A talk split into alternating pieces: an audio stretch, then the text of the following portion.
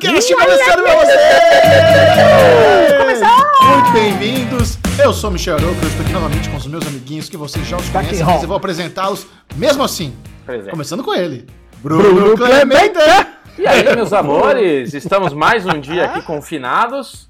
E eu confesso pra vocês que aqui está tudo bem, mas lá pra Campinas não está nada bem, que Alexandre Bonfá louco. tá naquele momento apocalíptico, já falou que é nós, vamos acabar com essa quarentena, é isso mesmo, Ale Bonfá?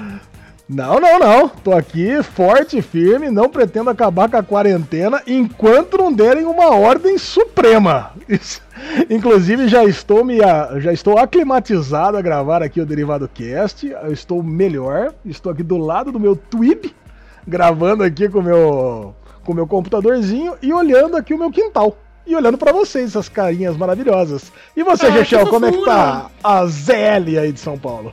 ZL está linda, maravilhosa. Eu queria que, que todo mundo se sentisse muito bem-vindo ao segundo Derivado Cast dessa semana. Estamos aproveitando a quarentena para bombar de podcast novamente. Esse é o podcast em áudio e vídeo mais cremoso do Brasil, mas enquanto estamos cada um na sua casinha, você terá aí apenas essa versão em áudio especial. E hoje, para você que curte o The Circle Brasil, o Derivado Cast está especialíssimo. Aguarde que nesse programa teremos a participação especial do Gable, que participou do The Circle Brasil e ele vem aqui legal. bater um papinho com a gente, muita informação legal sobre ah, aspectos do reality que você nem tinha ideia, como funciona o mecanismo, como foi pra ele a experiência pessoal dele de ficar confinado lá no apartamento. Cara, Papo muito legal. Gable, muito obrigado por ter topado aqui participar do Derivado Cash. Nós adoramos o reality, então assim, foi sensacional. O Bubu, a, Bubu agora virou fã de reality show. Vai com- Daily Rio agora vai ser monólogo do Bubu. É isso aí, vamos ver, né? Mas, como sempre, tudo começa com Aruvengers! Normalmente o Arovengers é vida social, rolezinho, evento, tudo que fazemos do bom e do melhor, mas a lesão. Enquanto estamos aqui sem, sem, sem rolezinho, sem evento, sem cinema, você, você chegou a sair de casa? Teve alguma emergência que você precisou ir pra rua? O que aconteceu na sua vida? Chechel, nos últimos, do, dos últimos 10 dias eu saí duas vezes de casa. E as Uh. duas vezes pra ir na farmácia. Ô, rapaz. Cara, foi muito legal, né? Um dos ouvintes é, comentou no Twitter, né? Que nós lançamos um Derivado Cast essa semana já de dicas de filme. Pra quem não ouviu, por favor, vá lá e dê o play. Seis Boa. filmes maravilhosos que a gente amou. Mas o cara falou, pô, não teve Avengers nesse. Não teve Avengers nesse Derivado Cast. Falei, pô, não teve nesse, mas vai ter no outro, que é esse. Cara, e o meu Avengers foi que estamos aqui trancados em casa há 10 dias. Eu fui lá comprar o meu remédio. E quem que eu encontro na farmácia num sábado por volta de umas 9 e meia da noite? O Gable? senhor, o Gable. Antes fosse o Gable. Porque pelo menos o Gable tem lá os seus 25, 30 anos de idade. Ele tá inteiraço, tá firme, tá jovem. Não faz parte do grupo de risco. Mas eu chego lá, tem um senhor de idade. Isso mesmo. Um velho que tá ali com uma bermudinha, bem cavadinha, diga-se de passagem, chinelão, camiseta regata e reclamando na fila ali, né? Ele tá ali, tava na minha frente, tá ali levantando os braços, ele. E, puta, eu quis saber o que ele tava fazendo na farmácia. Aí ele foi, ele foi trocar um remédio. Quer dizer que não era, não fazia nem ele nem precisava estar lá, eh, Chechel. O Bubu ia ficar maluco. O, bebê, o Bubu, ele tinha botado o cara no carro e mandado o cara embora. Ia baixar o Kirby forte em mim, né? Cara, aí ele pegou a farmácia, toda a farmácia de hoje em dia já tem aquela fita, né, Pra separar os clientes dos farmacêuticos. Os farmacêuticos todos de máscara. E o cara fazendo chacota com o farmacêutico com a fita. Ele fala: Meu, o que que tá acontecendo com essa fita aqui? Agora eu não posso ficar debruçado. E o cara debruçou por cima da fita, querendo pegar o farmacêutico, botando a mão no farmacêutico. Cara, eu tava achando aquilo um absurdo completo, porque a gente fica com aquela sensação que a gente tá naquele filme Fim dos Tempos, não tem? Sabe? A gente sai daqui, a gente acha que a árvore vai jogar uma save em você, você vai pegar o lápis e enfiar no olho. A gente não quer sair de casa por nada nesse mundo. O farmacêutico, cara, eu, eu juro, eu, eu achei que ele fosse chamar a polícia pra prender o velho. Mas não. Aí o velho pegou, na verdade não tá nem trocando o remédio, ele tá devolvendo o remédio pra pegar o dinheiro de volta. Aí ele pegou, voltou pro caixa e eu tava atrás dele de novo, pegou o negócio e saiu. Cara, em vez de ir pra casa, ele foi pra padaria. Quer dizer, porra, aí eu fico pensando, e não é só ele, cara. Parece que o que mais tem na rua é senhor de idade com mais de 70 anos de idade. Como é que vocês explicam um negócio desse? É, isso aí é, é velho campineiro sendo velho campineiro, né? Esse é clássico. Vovozinho com a bola escapando do lado esquerdo, sandália, reclamando na farmácia. Porra, esse é o clássico tiozão. Qual que é a Caraca. dúvida? Que se fosse o Ale velhinho, ia estar tá fazendo igual ou pior? É, Ai, cara, o Ale, se o Ale jovenzão, que, puta, que eu tô com uma Jovenzão. abstinência de vida social, assim, absurda, cara. Eu vim pra casa, voltei, tem um, aqueles espirra-espirra aqui, espirra-espirra na roupa inteira, no chinelo, peguei o álcool, passei na mão. A primeira coisa que eu fiz foi jogar a roupa inteira no, no, cesto de roupa suja, tomei banho.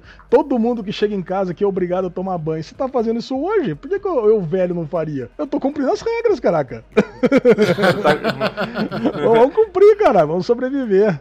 É isso aí. E vocês estão cumprindo a regra à risca ou não? Arrisca, Cara, eu tô Alezinho. cumprindo a risca, né? O Bubu nem fala, né? Esse aí é o, é o mais disciplinado aqui entre nós.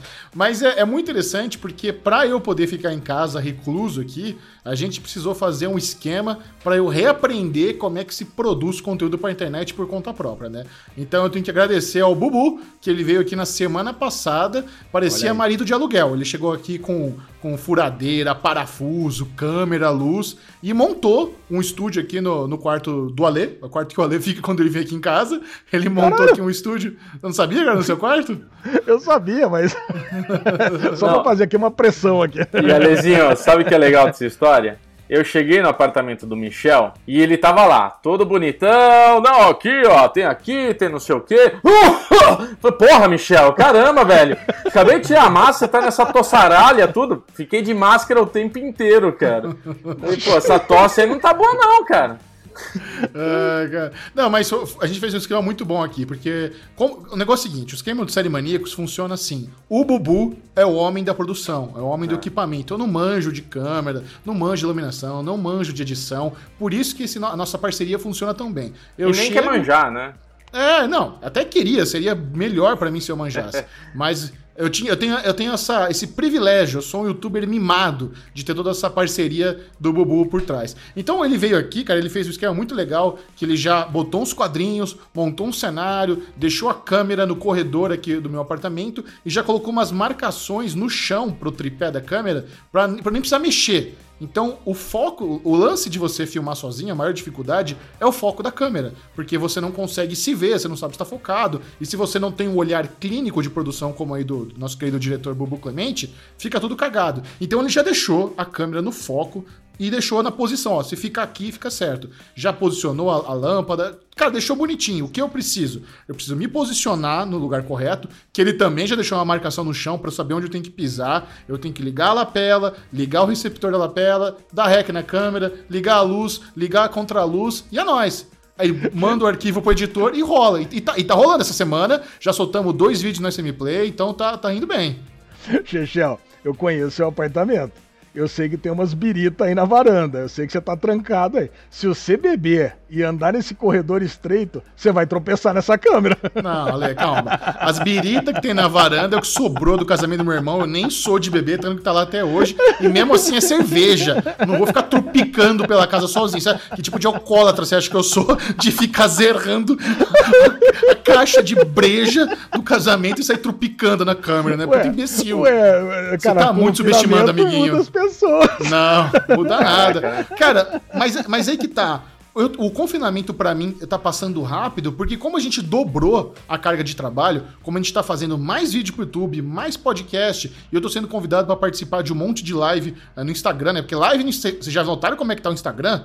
Qualquer Zé Ruela agora tá fazendo live, é live o dia inteiro. Ixi, lá em cima nos stories é só live, live, live, live. Então, a galera descobriu a live no Instagram. Então, assim, eu tô meio que na correria, velho. Eu tô escrevendo roteiro pra TNT, gravando podcast, editando podcast, gravando vídeo. Tá mó legal. Eu tô, eu tô muito feliz com essa carga de trabalho.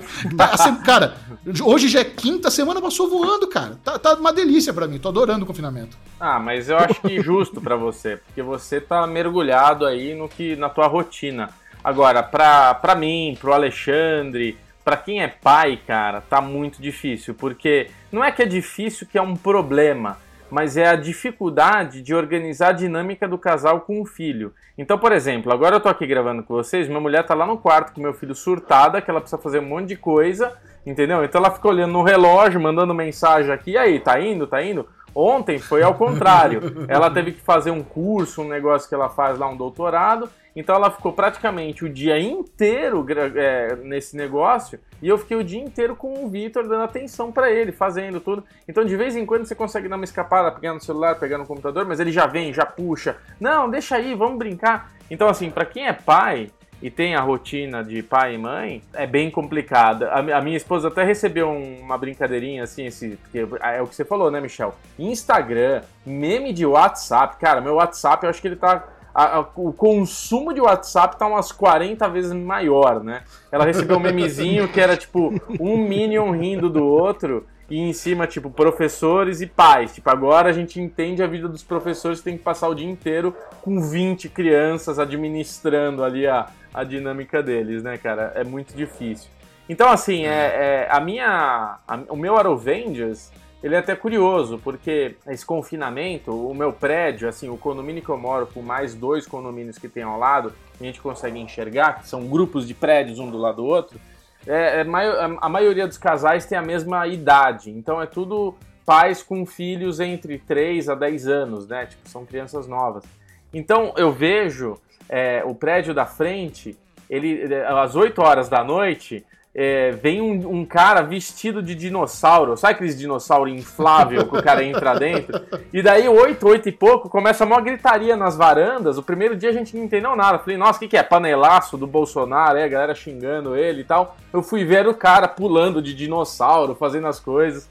Bem, bem, bem bonito, bem fofo, assim, a homenagem, a homenagem, né? A distração que o cara criou apesar dele estar tá se expondo um pouco, porque tem que descer, pôr aquela porra daquela fantasia inteira, ficar ali no negócio, mas a criançada fica louca na varanda fazendo isso. E tem um outro cara que fica tocando violão, cara. Aí você escuta o cara tocar violão, a galera na varanda cantando junto com o cara, tipo, tá, é engraçado e bonito de ver, né, que as pessoas estão tipo, de alguma maneira ou outra, interagindo entre elas da, da maneira que consegue se, se cuidar, né? Não, não não ficar exposta. É, nesse, nessa questão eu tenho um pouco de. Não é vantagem, né? Mas é muito diferente o fato de sozinho, não ter esposa, não ter filho. E para um menino que é recém-solteiro porque assim, a primeira, o primeiro mês de solteiro eu não, eu não queria ver ninguém também, tava de boa, refletivo, coração partido. Mas agora, já que tá dando mais de dois meses, já tô querendo umas bicocas. Então, ficar confinado, recém-solteiro, é foda, velho.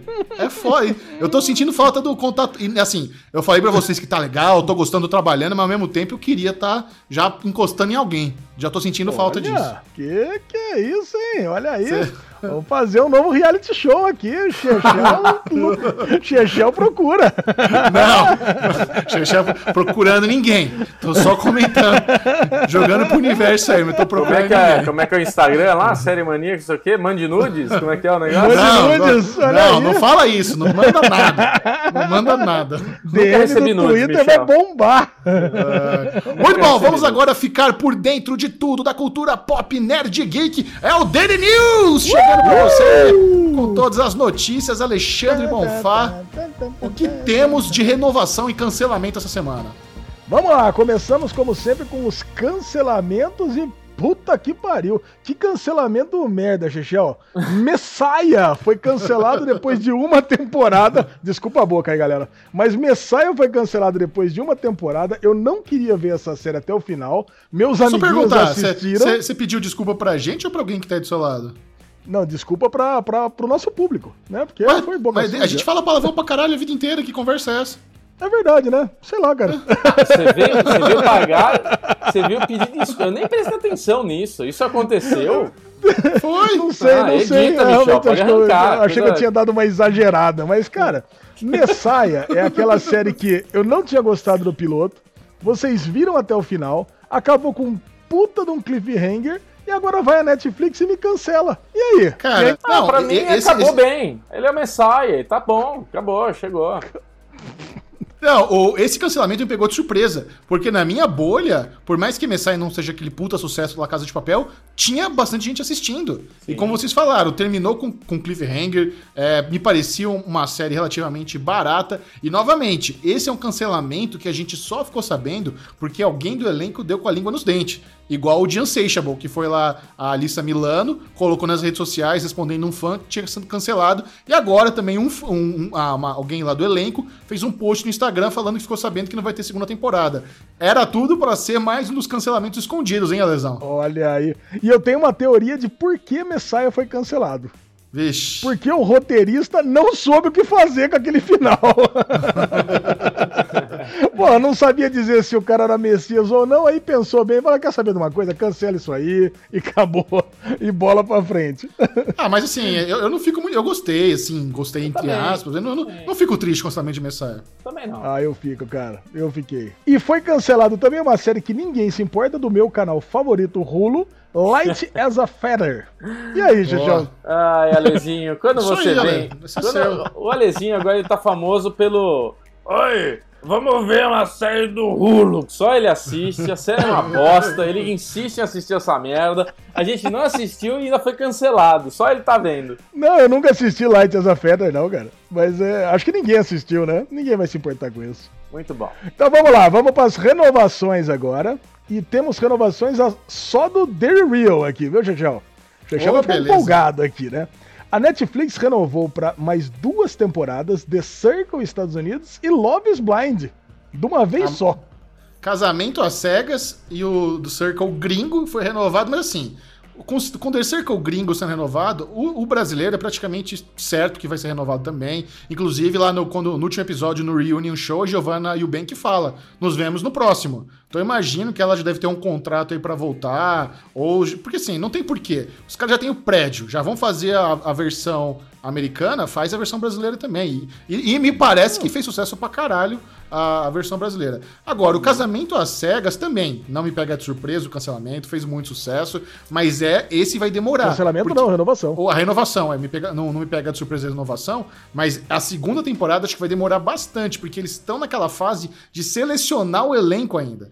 Então não é um negócio que já tá meio engatilhado, porque o The Circle, os caras já têm estrutura. Tem o predinho, tem as câmeras, vai só enfiar gente nova lá e é nóis. Agora, você com- começar a fazer triagem de elenco, filmar, finalizar, cara, ainda mais agora, né, porque onde tá tudo paralisado as produções por causa de coronavírus, esse casamento às cegas é, 2 ou chega no final de 2021 ou só no começo de 2022, vai demorar ainda. É, imagino que sim, né? Porque o primeiro Love is Blind, ele demorou dois anos pra chegar aqui, né? Então, pô, É, então, mas agora o primeiro sempre é mais difícil. Agora ele já tem, já tem a fórmula, já tem a- o molde, tá? Agora é pra ser mais rápido. Tá, beleza. E também foi renovada aquela Rhythm and Flow, que é uma tipo um reality show de rap. Ah, da Netflix isso? É da Netflix também.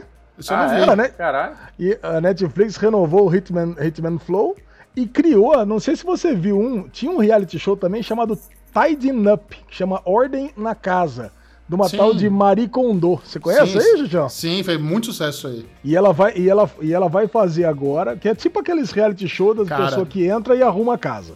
Bubu Agora ia ela- adorar esse reality show. É mesmo? Ia adorar. Ela tem, Bubu, ela tem cada técnica de como você otimizar espaços na sua casa, no seu escritório. Você ia amar essa Marie Eu acho que eu Kondo, vi, você é uma japonesa, não é? Isso. É. É, eu vi, eu vi. Animal, adorei. Tá eu vi o primeiro Então, episódio. e agora, e agora ela agora foi aprovado um reality show que ela não vai arrumar uma casa, ela vai arrumar uma cidade inteira. Caralho, que, Porra, que responsa. Caraca, imagina só. Bom, deve ser uma cidadezinha tipo. Sei lá, uma cidadezinha pequenininha, né? Porque, cara, uma cidadezinha no interior dos Estados Unidos. Ok. Essa aí, essas foram as renovações da semana, Chechel e Bubu. Uma delícia. Agora- E, e, e, Alezinho, ó, se tem uma coisa que você gosta é notícias de Aquaman, é isso? Cara, filmes de super-heróis em geral sempre me, sempre me empolgam. Mas que esse aqui é não me empolgou não, viu, Bubu? O que, que é essa. tri- me explica, o que, que seria isso? Cara, a notícia que, eu- que a gente traz aqui é que a trincheira vai se passar entre Aquaman 1 e 2. É. A trincheira, cara, vai se focar naquela galera, naqueles povos intermediários, aqueles outros povos que não são aqueles principais do filme do Aquaman 1.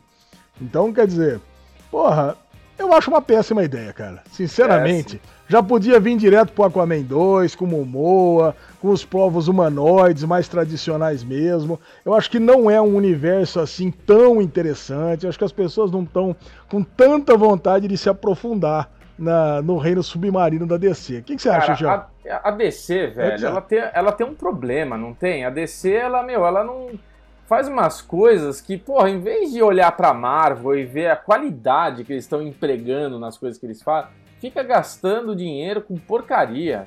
Fala aí, Michel, eu, eu, eu tinha que manifestar. Não, estamos de acordo total, né? Eu acho que não faz sentido algum, a não ser que eles. Imagina se eles fazem um puto elenco por esse trincheira aí, igual eles fizeram. Igual a Marvel tá fazendo ali com o pessoal do. Como é que é? Imortais? Inum, como é que é o. Inumanos? O, não, não Imortais. Imortais. Se eles fizerem esse, essa, essa meiota de um filme pro outro com um puto elenco, aí tudo bem.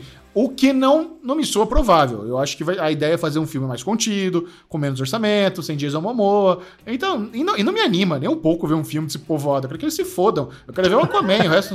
Quem se importa com essa galera? Não sei. Exatamente. Eu ficaria muito surpreso se eles conseguissem fazer uma trama atraente com um elenco que, que me deixasse empolgado. Se ainda fosse tipo a Disney Plus, né? Se lançasse um filme médio lá para cair no DC Universe. Aí tudo bem, né? Na HBO Max. Aí ok. É um conteúdo a mais para ver. Mas se for um longa-metragem para atrasar o Aquaman 2, dane-se. É, Agora, Micharoca, você que é um fanático por Big Brother, você viu que o Big Brother Canadá termina no meio da temporada devido ao coronavírus. Quer dizer, não vai ter campeão, não vai. Que, que, que porra é essa? Cara, é muito louco, né? Big Brother Canadá é uma, da, uma das versões mais populares do Big Brother no mundo. Eu assisti o Big Brother Canadá do ano passado, inclusive, vocês vão ficar chocados com essa informação, mas assisti a temporada inteira. É. Não, Nossa, o, normal. Ridículo, e eu assisti o primeiro episódio dessa temporada, mas não me deu vontade. Falei, ah, não, não, não quero ver. Já, aí, já, aí já é demais. Sabe quando não, não, não caiu bem a possibilidade de ver Big Brother Canadá esse ano? Aí eu desencanei. Mas, cara, o, o, o muito louco disso é que o Big Brother Canadá, ele é muito mais todo feito em um estúdio, muito fechado, com pouca área livre. É até claustrofóbico pra caralho, porque a área livre deles é uma cela, cara. É um, é um ofurô e só. Não tem aquele jardim igual do Big Brother é, Brasil. Então, mas aí acho que eles pensaram no lance da produção. Mas o, o, fato de eles terem cancelado a temporada é porque realmente chegou a um ponto de que não tem mais o que fazer. Porque é um prejuízo do caralho, é um negócio que atrapalha pra caramba em termos da produção. Então, se eles tomarem essa decisão, foi em, em prol de saúde, em prol de vida. Como no Brasil falta apenas um mês para acabar, eles estão fazendo um esforço, cara, porque eu acho que eles já cogitaram também acabar o do Brasil, mas como tá bombando, tem muita marca, são milhões. Assim, com certeza o Big Brother Brasil movimenta a indústria da publicidade muito mais que do Canadá, muito mais que qualquer Big Brother no mundo, eu diria, especialmente esse ano. Então a quantidade de compromisso que eles já têm com marcas, com entregas, deve ser uma, deve pesar tanto, deve ser uma pressão tão grande que os caras estão literalmente arriscando centenas de pessoas que trabalham ali na produção do Big Brother Brasil para manter o programa no ar nesse último mês aí e desovar logo esse negócio. Cara, que é engraçado, né? Porque o número de casos de coronavírus no Canadá é muito menor do que no Brasil hoje, né? Então, é, mas porra... Canadá é um povo mais evoluído que, que o mundo, mundo, inteiro sempre, né, Lesão? Puta, que tristeza. Vamos lá. Agora, Netflix, tanto a Netflix quanto o YouTube, vamos fazer essa notícia repercutir juntas. É, é, é um negócio que eu até tava conversando com a minha esposa aqui, que tipo, meu, é, é, já falei hoje, né? O consumo de dados que a gente tá, tá usufruindo nesse, nessa quarentena é muito maior, né, cara? Fica todo mundo pendurado agora na televisão, no YouTube, vendo série, vendo. O meu filho fica o dia inteiro vendo videozinho e tal, tem que. E eles vão cortar, não cortar, eles vão limitar o, o, a qualidade de dados que está sendo transmitida. Então acho que a, Netflix tem entrega 4K, provavelmente eles vão cortar para Full HD, YouTube também tem essas, é, essas, essas opções de qualidade, 1080, 720 tudo mais. E eles vão limitar para conseguir distribuir melhor, né? Para não ter nenhum problema de cair, né? Alizinho, você pode explicar melhor que você é o TI do grupo, né? Então, o YouTube, ele já falou que o padrão dele vai ser uma qualidade inferior. Se você quiser, você pode até ir lá e mudar para uma superior. E a Netflix, ela vai dar um downgrade para todo mundo. Então, se você tem aquele plano mais caro, vai dar o downgrade de 4K para Full HD. Se você tem um plano Full HD, vai de Full HD para HD. Entendeu? Então, para que, que você ainda, para que ainda respeite uh, o seu plano premium, o seu plano um pouco mais caro. Cara, e eu vejo isso com bons olhos, na verdade. Sim. É melhor você ter uma qualidade um pouco pior do que você não ter nada. Do que você é, ter tanta gente assistindo que você começa a dar aquele play e vir aquela bolinha infinita e você não consiga sair de onde você tá. Eu acho que é, é mais interessante, né? É a frustração que a gente passou com a HBO quando tinha os, os episódios de Game of Thrones, né, cara? É, acontecer isso com uma Netflix, com uma HBO, com uma Amazon é muito frustrante você quer ver o negócio, você dá e não funcionar, né, Michel? Não, isso aí eu, eu acho que é uma medida muito boa. Inclusive, o Globoplay também adotou isso. Eles divulgaram que os perfis de resoluções mais altas, como 4K e Full HD 1080p, serão temporariamente suprimidos e a maior resolução para, para os conteúdos ao vivo vai ser 720p. Então, assim, é lógico que é mil vezes melhor a gente perder um pouco a qualidade do que ter tanta demanda, tanto, tanta falta de, de banda que a gente não consegue ver mais nada. E é padrão, to, pro... todo serviço de streaming vão fazer isso. E posso falar com propriedade, tá? Tipo, 1080, que é o Full HD, que tradicionalmente a gente assiste as coisas, pro HD, que é o 720, não é uma diferença tão gritante. Você que tem uma televisão 4K para 720, aí você sofre um pouco, né? Dá uma pixelada, dá uma mas ah, eu, na minha casa, nem tenho TV 4K, cara. Não foi uma coisa. As minhas TVs, elas não são novas, mas elas não são velhas. São todas Smart TV. Eu tenho uma 50 e uma 40, né? E tipo, cara, eu nunca me incomodei de trocar essas televisões aqui para uma TV 4K. Então não é, não é uma coisa que eu vou, eu vou sentir. Vocês têm TV 4K em casa? Claro que não. não. Humildade. Não. Tá vendo? Então, para nós, não vai fazer diferença nenhuma. E para concluir o Daily News dessa semana, Alexandre Bonfá recebeu aqui a notícia de uma novidade no elenco da segunda temporada de The Mandalorian que o deixou muito feliz. Cara, muito feliz porque Rosário Dawson, que participou de todas as séries como a enfermeira da, da Netflix com a Marvel, agora vai participar do mundo de Star Wars. Olha aí que menina nerd, Chechel. Ela, ela vai fazer de todas as séries da Netflix. Como é que foi esse negócio aí que você falou? Ela participou de todas as séries da, par... da parceria Marvel Netflix. Boa, é. Daredevil, Daredevil, Punho, de, Ferro, Ferro Luke Sim. Cage e Jessica Jones. Cara, Cara e, e, é uma... e, e, os, e os defensores, claro. E ela é uma ótima atriz, né? Todo, todo, todos os filmes que eu vi ela participando assim, ela dá o sangue, né? Você vê que ela vai super bem nos personagens eu gosto. Você não, não gosta dela, Michel? Eu gosto dela pra caramba. Que personagem que ela vai interpretar, Ale? Cara, ela vai ser a, a Sokatano.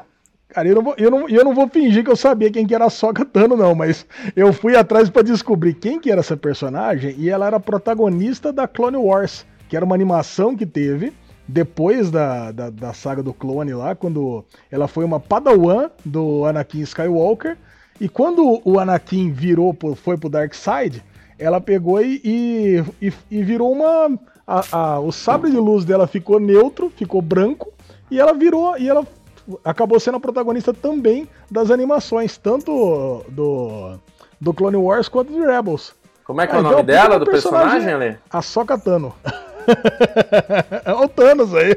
O Bubu pegou o Thanos. Cara, mas sabe o que quer dizer que a Rosário Dawson tá entrando pra essa segunda temporada de Mandalorian? Quer dizer que Briar Pet lá do Sans Meio caiu, né? Muito bem, então fique ligado aí na segunda temporada de Mandalorian, porque teremos novidade no elenco, a série que a gente ama muito. E chegou o momento da guerra. Mas é a guerra dos streamings! Uhul! Você sabendo quais foram as novidades da Globoplay, HBO Go, Netflix, Amazon Prime Video e Apple Plus na última semana. E ao final de tudo, nós vamos eleger o melhor serviço de streaming da última década, da última semana, com a ajuda do voto popular. Se você quer ter sua voz ouvida aqui no Derivado Cast, quer votar qual foi o melhor serviço de streaming da semana, adentre agora mesmo ao nosso grupo no Telegram. É só baixar esse aplicativo de mensagens, procurar por arroba DerivadoCast e lá terá o questionário de Alexandre Bonfá para você ter sua voz. Eu queria, antes da gente começar a guerra de streamings, fazer duas observações rápidas, mandar um salve pro pessoal do Melete que entrou em contato com a gente. Eles agora estão fazendo guerra de streamings por lá também.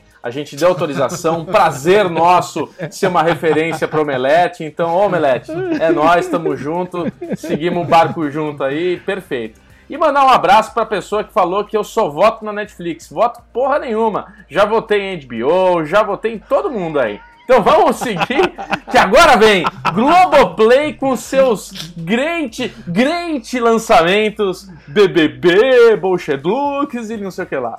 vamos lá, depois do, depois do Shades do Bubu, temos aqui os lançamentos da Amazon Prime Video, que vem com seu último episódio de. o episódio mais recente de Picar, o nono.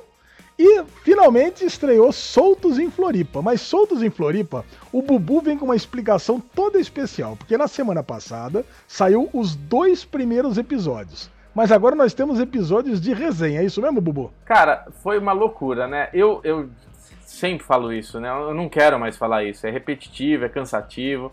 Mas, cara, eu amo a Amazon. Eu quero elogiar a Amazon, mas eles não me deixam fazer isso, cara. Primeiro eles me soltam os dois episódios de Soltos em Floripa. Aí você vai lá, tá lá, primeiro episódio, terceiro episódio. Você, como assim? Primeiro e terceiro cagaram pro segundo? O que, que é isso? Aí depois, sei lá por quê, entrou essa resenha do primeiro episódio e a resenha do segundo episódio. E quando entra a resenha, é primeiro episódio, segundo episódio resenha, terceiro episódio é o segundo episódio da, da série, e o quarto episódio é o, a resenha do segundo episódio. Olha que confusão, puta cara. Zona, puta zona, Olha que cara. confusão. A gente vai falar Ó, o que, do... o que ach... Isso que eu ia falar, o que achamos de Soltos em Floripa, se aguarde. Temos Ah, tá. opiniões, vai ser mais pra frente. Chegamos lá. Então é isso. Segue o jogo. Mas valendo pra esse, para essa guerra de streaming são só somente os dois primeiros episódios, tá? Só Tá somente, muito bom. Só somente. são somente os dois primeiros episódios. É, você a sabe, eu, galera eu, eu- eu vou adiantar, você sabe o que eu acho de, do lançamento da Amazon Prime Video de semana, né, Ale? O que, que você Não, acha? não, não é o Rockefeller. Não, é um Rockefeller. Cara, adorei Rockefeller na boca das pessoas. Já vi que tá uma galera aí marcando, falando que Rockefeller pegou. É muito bom. Cara, Apple Plus trouxe o terceiro episódio de Ama- Amazing Stories. Olha aí, todo mundo deve ter assistido, né? Sim. Opa, É, Apple Plus é só isso mesmo. Já a HBO Go, cada semana com uma série a mais. E essa semana tem Monstro do Pântano, Patrulha do Destino, The Plot Against America, My Brilliant Friend, Strike Back, Kate Kinney, Westworld, Todos Nós e Kirby Your Enthusiasm com a seu season finale. Que é, tá bom ou quer mais pra vocês? bom Bunny, adorei. Caraca, cara, impressionante a HBO, cara. Tem, tem 10 episódios que entraram na HBO. Globoplay, Globoplay nunca teve tão fraca. Tem a cobertura que só o Chechão assiste entre nós aqui do BBB. Tem Doctor Who, com seu oitavo episódio da 12 temporada. Essa temporada que já acabou nos Estados Unidos. A Million Little Things, que tem o 16 episódio. Entrou mais uma série australiana. Eu acho que o Roberto Marinho passou lá e fez uma leva na feira da Austrália, chamada Bad Mothers, que veio com o título Entre Segredos e Mentiras. E veio um documentário do punk no mundo, chamado Punk. Ó. aí, curtiram? Tá muito bom. Era muito bom, né? Muito pouco eu achei, na verdade, É. mas tá muito Vai. bom. Já a Netflix veio com o seu quinto episódio de uma das melhores séries da atualidade, Better Call Saul, se não a melhor. A sexta temporada, e aguardada, a sexta temporada de Brooklyn Nine-Nine. Tem uma série do canal USA chamada Dare Me, que veio com o título em português Não Provoque. Tem um documentário chamado A Máfia dos Tigres. Tem uma série que veio com o pior título possível, chamada A Vida e a História de Madame C.J. Walker. Mas é uma série boa, que se tivesse vindo chamada só Self-Made seria muito melhor, que é o título em inglês. Veio a quarta temporada de Greenhouse Academy, que é praticamente uma série infantil. Veio a série inglesa do mesmo criador de Dalton Web, The English Game, que meus amiguinhos não quiseram assistir comigo. Veio A Carta ao Rei, que eu tava louco pra assistir, mas assisti 5 minutos e desisti, que é uma série holandesa. Veio Califado, uma série sueca. Feel Good, série inglesa. She, série indiana, todas as primeiras temporadas. Vampiros, uma série francesa. E os, os episódios de- do quinto ao oitavo de The Circo Brasil. E essa semana já entraram os últimos. Coisa pra caramba na Um Netflix. hein? esculacho, hein, cara? Caralho, muita coisa. Um esculacho. Vamos lá, tá na hora de votar? Vamos lá, o que, que vocês gostaram mais? Cara, a Netflix realmente, em termos de volume, incomparável. Porém, HBO me anima mais. Me anima mais pelo fato de ter Westworld. Eu ainda não. Assim, essa semana eu não, eu não, consegui ver um monte de série. Não vi Freud, não vi é, o The English Game, não vi Todos Nós. Então tem muita coisa que eu ainda quero ver que não deu tempo. vocês verem, olha que louco, né? Na, estamos aqui na quarentena, que era a, a, época de ter tempo de ver série, e eu não tive tempo de ver essas. Teve a season finale de Kirby. Então, para mim, HBO vai levar meu voto hoje, que eu gostei demais. Olha aí, me chorou, cara.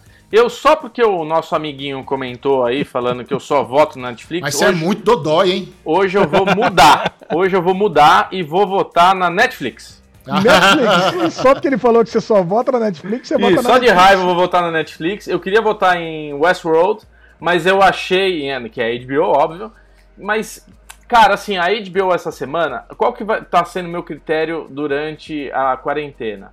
A HBO eu me peguei vendo episódios de Kirby essa semana como entretenimento. Tava muito ansioso para ver Westworld, mas achei o episódio médio, não achei um baita episódio. Mas a Netflix novamente me entreteve muito mais. Eu passei muito mais tempo vendo Netflix do que qualquer outro streaming. Então, de novo, eu preciso dar o voto para Netflix com esse pensamento. Não tem, não tem como ser diferente. Então, Netflix. Nossa. Imagina Bubu no Big Brother tendo que justificar o voto. Puta palestrinha que ia ser. Nossa senhora. Cara, eu vou com o Chechel. Eu vou com o Chechel. Ô, lesão! Porque, porra! Cara, Toca eu aí. vou porque é o seguinte, cara. Entraram os dois primeiros episódios de Patrulha do Destino, que eu tava louco pra assistir uh, e não queria assistir na Caixinha Mágica. Louco. Porra, e, cara, The Plot Against America é uma puta de uma série legal. A gente já comentou no último Derivado Cast. Tô assistindo Swamp Thing. O final de Kirby Your Enthusiasm, que a gente vai comentar aqui no, na parte de séries, foi sensacional. E o Westworld é Westworld, né? Apesar de ter tido um episódio morno, é Westworld. Você então, não porra, assistiu Patrulha do Destino ainda? Cara, eu tinha assistido só os dois primeiros episódios. Ah, Agora tá. vai entrar semana a semana, vai ser muito bom. Vai, olha, você cara, vai adorar, cara. e qual que é o seu voto, Lê? Que isso? HBO. E o Agora, povo? Vamos, o povo votou vamos em quem? Pro, vamos pro voto popular. Já pega o dado, hein? Já, cara, você acha que o, o povo votou na Netflix, Bubu? Eu acho. Você pode ver aí também, não? Tá, Se tá empatar, a Lê e Bubu vão tirar para o ímpar virtual. Para ver quem Isso, ganha. muito bom, muito bom. Mas a galera não vai ver. Caraca. Não, vocês vão ter que confiar na gente. Ih, caraca. Netflix. Óbvio. Com 53%, o voto popular ganha Netflix, 41% HBO e 6% Amazon Prime Video. A galera foi com o Bubu, inclusive é. o cara que reclamou do Bubu deve ter votado também. Bubu é pop, cara. Que é nóis. Vamos lá, tira para o ímpar vocês dois aí. Então vai, hein? Um, dois. Cara, para o ímpar, né? Para o ímpar, Bubu. Ímpar. Par. o, o Ale um, queria fazer dois, três e. Oh, Cinco. Cinco. Cinco. Ímpar. Ganhei. Bubu ganhou. Netflix leva a guerra de streamings dessa semana. Ó, Caraca. Você, você, está apenas nos ouvindo, mas durante a gravação nós temos as câmeras ligadas para nos vermos, então eles fizeram o para o ímpar aqui na, na câmera. Então eu sou a prova viva de que deu 5, realmente o Bubu ganhou ponto para Netflix, a vencedora da guerra de streamings da semana. Uhul. Poxa vida, que triste. Mas, peraí, peraí, peraí. Que cheiro é esse? É o merdalhão da semana chegando. É um prêmio que ele é merecido, não apenas dado. Todas as semanas o derivado esquece.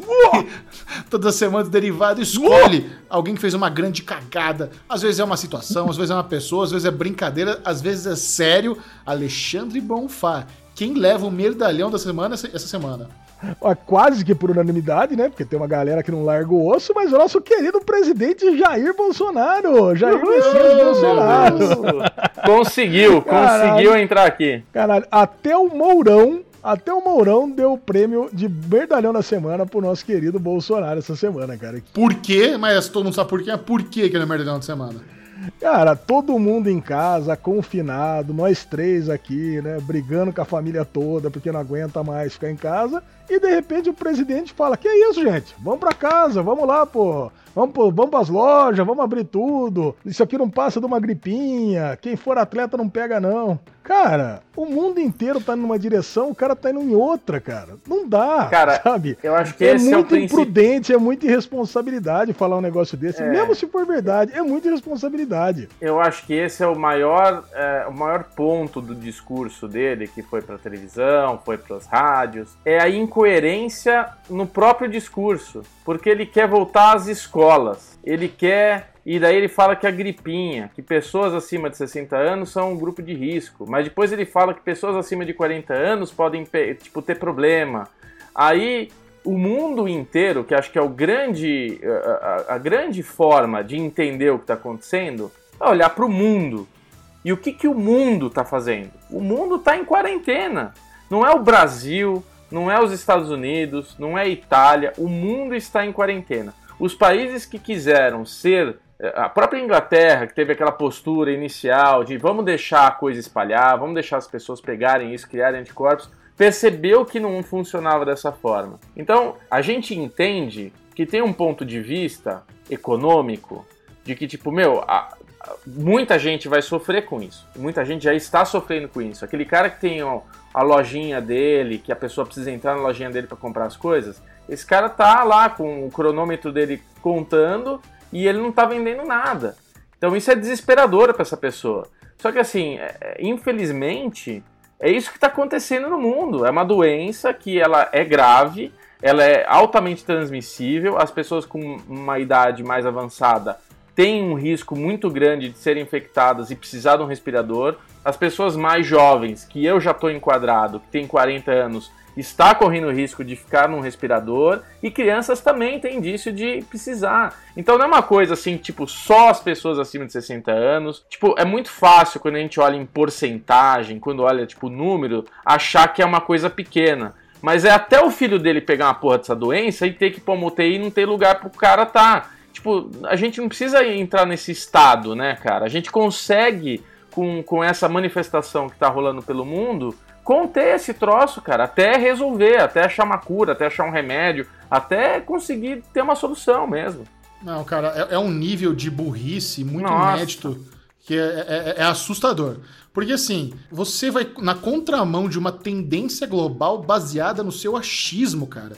E ele falou umas coisas assim que, que, que, chega a ser assustador o nível de burrice mesmo, porque ele não conseguiu relacionar a volta da escola, das escolas com o fato de colocar em risco pessoas acima de 60 anos. Porque olha, olha a cabecinha do cara. É escola, então gente de 60 anos não frequenta escola, então não tem perigo. Será que ele não se liga que movimentar escolas, existem pessoas acima de 60 anos que trabalham nas escolas, que levam essas crianças para as escolas, e sim, toda essa movimentação se acaba colocando em risco o grupo de. Ele não conseguiu relacionar isso. Não. Volta de escola, porque é dominada por gente nova, com pessoas assim. É, é, assim, e outra coisa, quando ele fala que ele não pegaria, ele nem sentiria o coronavírus por causa do histórico de atleta dele, cara, é, é um cara delusional. Ele tava fazendo aquela flexão de pescoço ridícula outro dia e ele acha que tem histórico de atleta. Não, Pelo cara, amor de Deus, cara. Sabe? Gente... É, é, assustador o nível de, de, de uma pessoa completamente obtusa, cara. É, é, não tem o que falar. E a gente, assim, eu sempre, eu sempre falo isso quando converso com as pessoas, todos os presidentes que a gente teve, tudo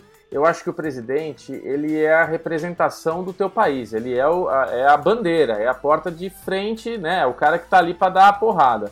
E quando a gente tem esses representantes indo para a televisão, se comunicar, tudo, nesse momento principalmente, você quer ter uma palavra que não é uma palavra de. Ele está criando uma discórdia, ele está criando um problema porque assim, eu, eu, quando eu vi o vídeo dele, eu lembro que tinha 60 mil likes e 90 mil dislikes. Acho que era uma coisa assim.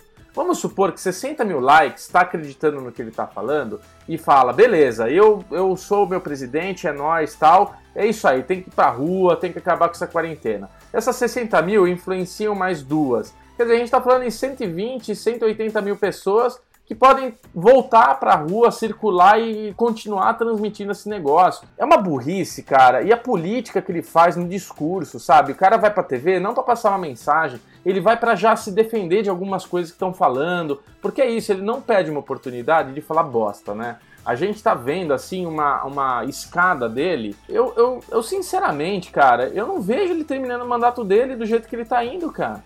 É muita ignorância, cara. Não, e a chance de ele estar infectado com coronavírus é tão grande, a chance de ele estar escondendo que está infectado com coronavírus é tão grande. Nós vamos começar aqui agora o bolão do X9.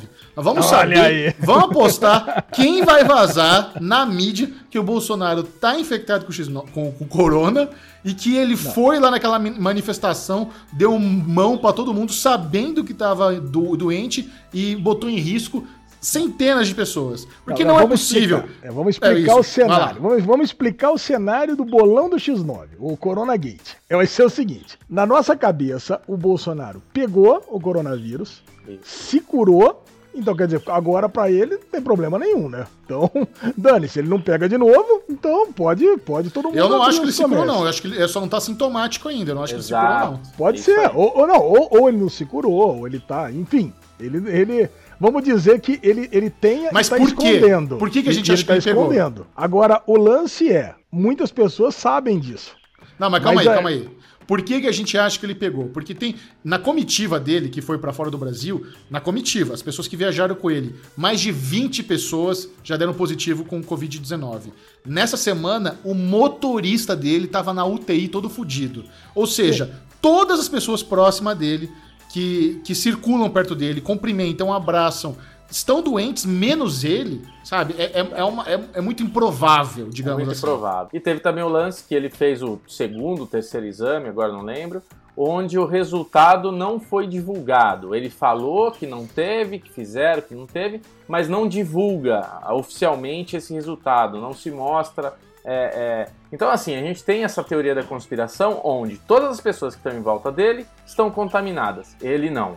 E esse negócio de fazer o exame e mostrar não é mostrado e fica nessa onda. Então a gente tem certeza absoluta que ele foi, ele está ou esteve contaminado, muito provavelmente naquela manifestação que teve, onde ele estava lá abraçando, dando tapinha e beijinho, ele deveria estar com a porra do vírus provavelmente do jeito que o Michel falou, ele não teve a manifestação, mas ele estava tá lá incubado no menino e ele estava lá dando a mão para todo mundo, passando a doença adiante, né? Então, quer dizer, é, é, eu vou dizer que o, o meu X9... Não, não, não, não e, e complementando, né? E na nossa cabeça, um momento futuro alguém vai contar isso e isso pode começar a desencadear um processo de impeachment do presidente. Exato, isso. exato. Exatamente. Boa. Aí nós chegamos nesse ponto. Agora o nosso bolão é: quem vai ser o X9? Esse, esse é o bolão. Quem Valendo que vai ser o cara que vai. Almocinho, lógico. Um delivery? Tudo... Valendo um delivery. delivery. Um delivery. É. Um quem, delivery. Ganhar, quem ganhar, ganha o iFood que quiser dos outros dois. Boa. Isso, perfeito. Vai lá, Maravilha. Bubu, qual é a sua aposta? A minha aposta é ele mesmo. Ele é tão burro que ele mesmo vai soltar em algum momento. ele mesmo vai ser o X9 dele. ele mesmo uma hora vai falar: oh, peguei isso aí, já curou, quer saber? Foda-se. Gripinha do inferno. Eu acho que ele vai ser o X9. É a aposta, cara. Caralho, eu, eu acho que é o seguinte. Então eu vou pra minha aposta. A minha aposta vai ser o Mourão.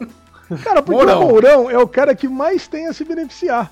Se é. o Mourão falar que o Bolsonaro teve, e começa o processo e ele é o novo presidente do Brasil. Ó, e aí, É, eu gostei muito das apostas de vocês, mas eu acho que o Mourão ele é muito leal ao Bolsonaro. Eu tá. não sei. Porque isso aí é plot de filme, né? O vice-presidente fudeu o presidente para ser presidente. Isso é plot de todas as temporadas de 24 horas que já teve, de Homeland de caralho. Ah, é, é padrão. Eu acho que um cara que é o terceiro da fila, que é o Rodrigo Maia, que é muito mais escroto, é muito inimigo e tem muito informante em Brasília, é o cara que tá ali, ele, ele conhece todos os laranjas, é a cobra de Brasília. Eu acho que o Rodrigo Maia vai ser o X9 do Corona Gate. É, o, o, Rodrigo Maia junto com o Dória, cara, tá aí uma aliança perigosa mesmo. Comente aí nos comentários qual é a sua aposta do X9 do Corona Gate. Coitado, a gente pegou uma pauta triste pra caralho, tentou botar um pouco de humor, porque porque, cara, é de fuder. Muito bem, agora é o momento de falarmos de algumas séries que adoramos e é lógico que teremos spoilers, então receba a vinheta mais spoilenta da podosfera. Spoilers! Começando com o segundo episódio da terceira temporada de Westworld! Uh, Westworld, fritando cabeças. A lesão, desde a semana passada, já está aqui convencido de que a teoria da simulação é mais do que certa. E, e nesse segundo episódio, nós tivemos tantas pistas, tantas é, histórias, ângulos envolvendo simulação, que talvez a gente vai ter que tirar aqui o chapéu pro nosso querido Alexandre Bonfá, que ele provou-se mais uma vez ser o gênio entre nós. E, cara, eu começo a comprar essa possibilidade. Eu não queria, cara. Eu não queria que fosse tudo uma, uma, simulação, uma realidade virtual, mas é bem provável, né, Bubu? É bem provável. E você já falou uma coisa que é uma informação importantíssima. Que os criadores da série adoram Matrix. E se tem uma coisa que Matrix, Matrix faz muito bem, é a porra da simulação, né, cara? É a Matrix. Então, assim, Exato. Não, não, não, não é uma coisa é, depois dessa, dessa, desse momento a rádio, Alezinho vir aqui e falar: e se tudo for uma simulação? e a gente tem Cara, esse episódio já dentro de uma simulação, você fala: eita, Alezinho Lazarento. Cara, mas eu posso confessar uma coisa para vocês? Confere. Eu tava despreparado para vir com uma puta numa teoria. Aí quando o Bubu vem com, nossa, é o cara que tá vindo por trás, que matou o dono da, da o presidente da, da, da, Insight, falei, meu, vou ter que jogar alguma bomba fodida nesse negócio. Eu não posso vir aqui, eu não posso vir com teoria meia boca nesse derivado cast. É, falei, e se for tudo uma simulação, cara? Mas joguei na hora. Primeira coisa que veio na cabeça.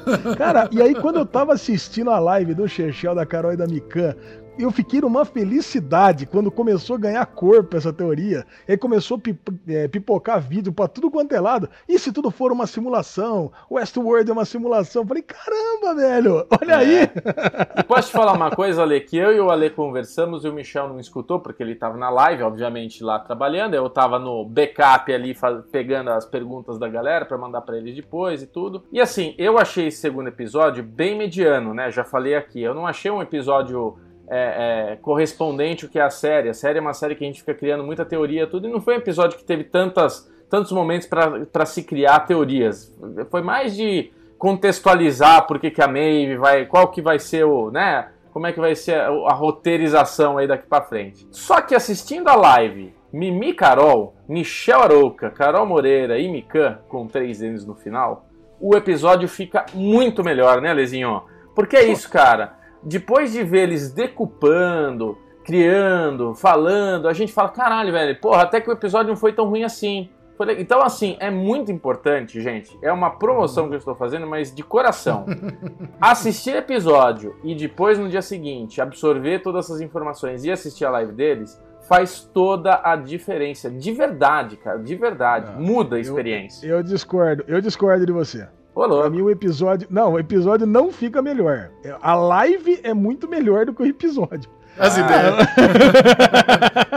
Mas é verdade, Jean, porque, porque o episódio mesmo, eu assisti de novo o episódio, tá? Assisti duas vezes o episódio, porque eu falei, bom, será que eu assisti meio com sono? Porque, meu, Westworld é, é a série atual que eu mais gosto. Então, puta, a gente tá. A expectativa é lá em cima. Quando a gente fala que o episódio foi morno, não é que, não é que o episódio foi ruim não, comparado é. com todos os outros. O episódio é ruim comparado com ele mesmo. Sim. Então que a gente espera que seja um. Todo episódio seja muito foda. Não é não aquele episódio ruim de Riverdale, por exemplo. Né? Já é tudo ruim, consegue ser pior, né? Riverdale, né? Riverdale tem muito fã, Xaxá, olha aí. Não tem problema.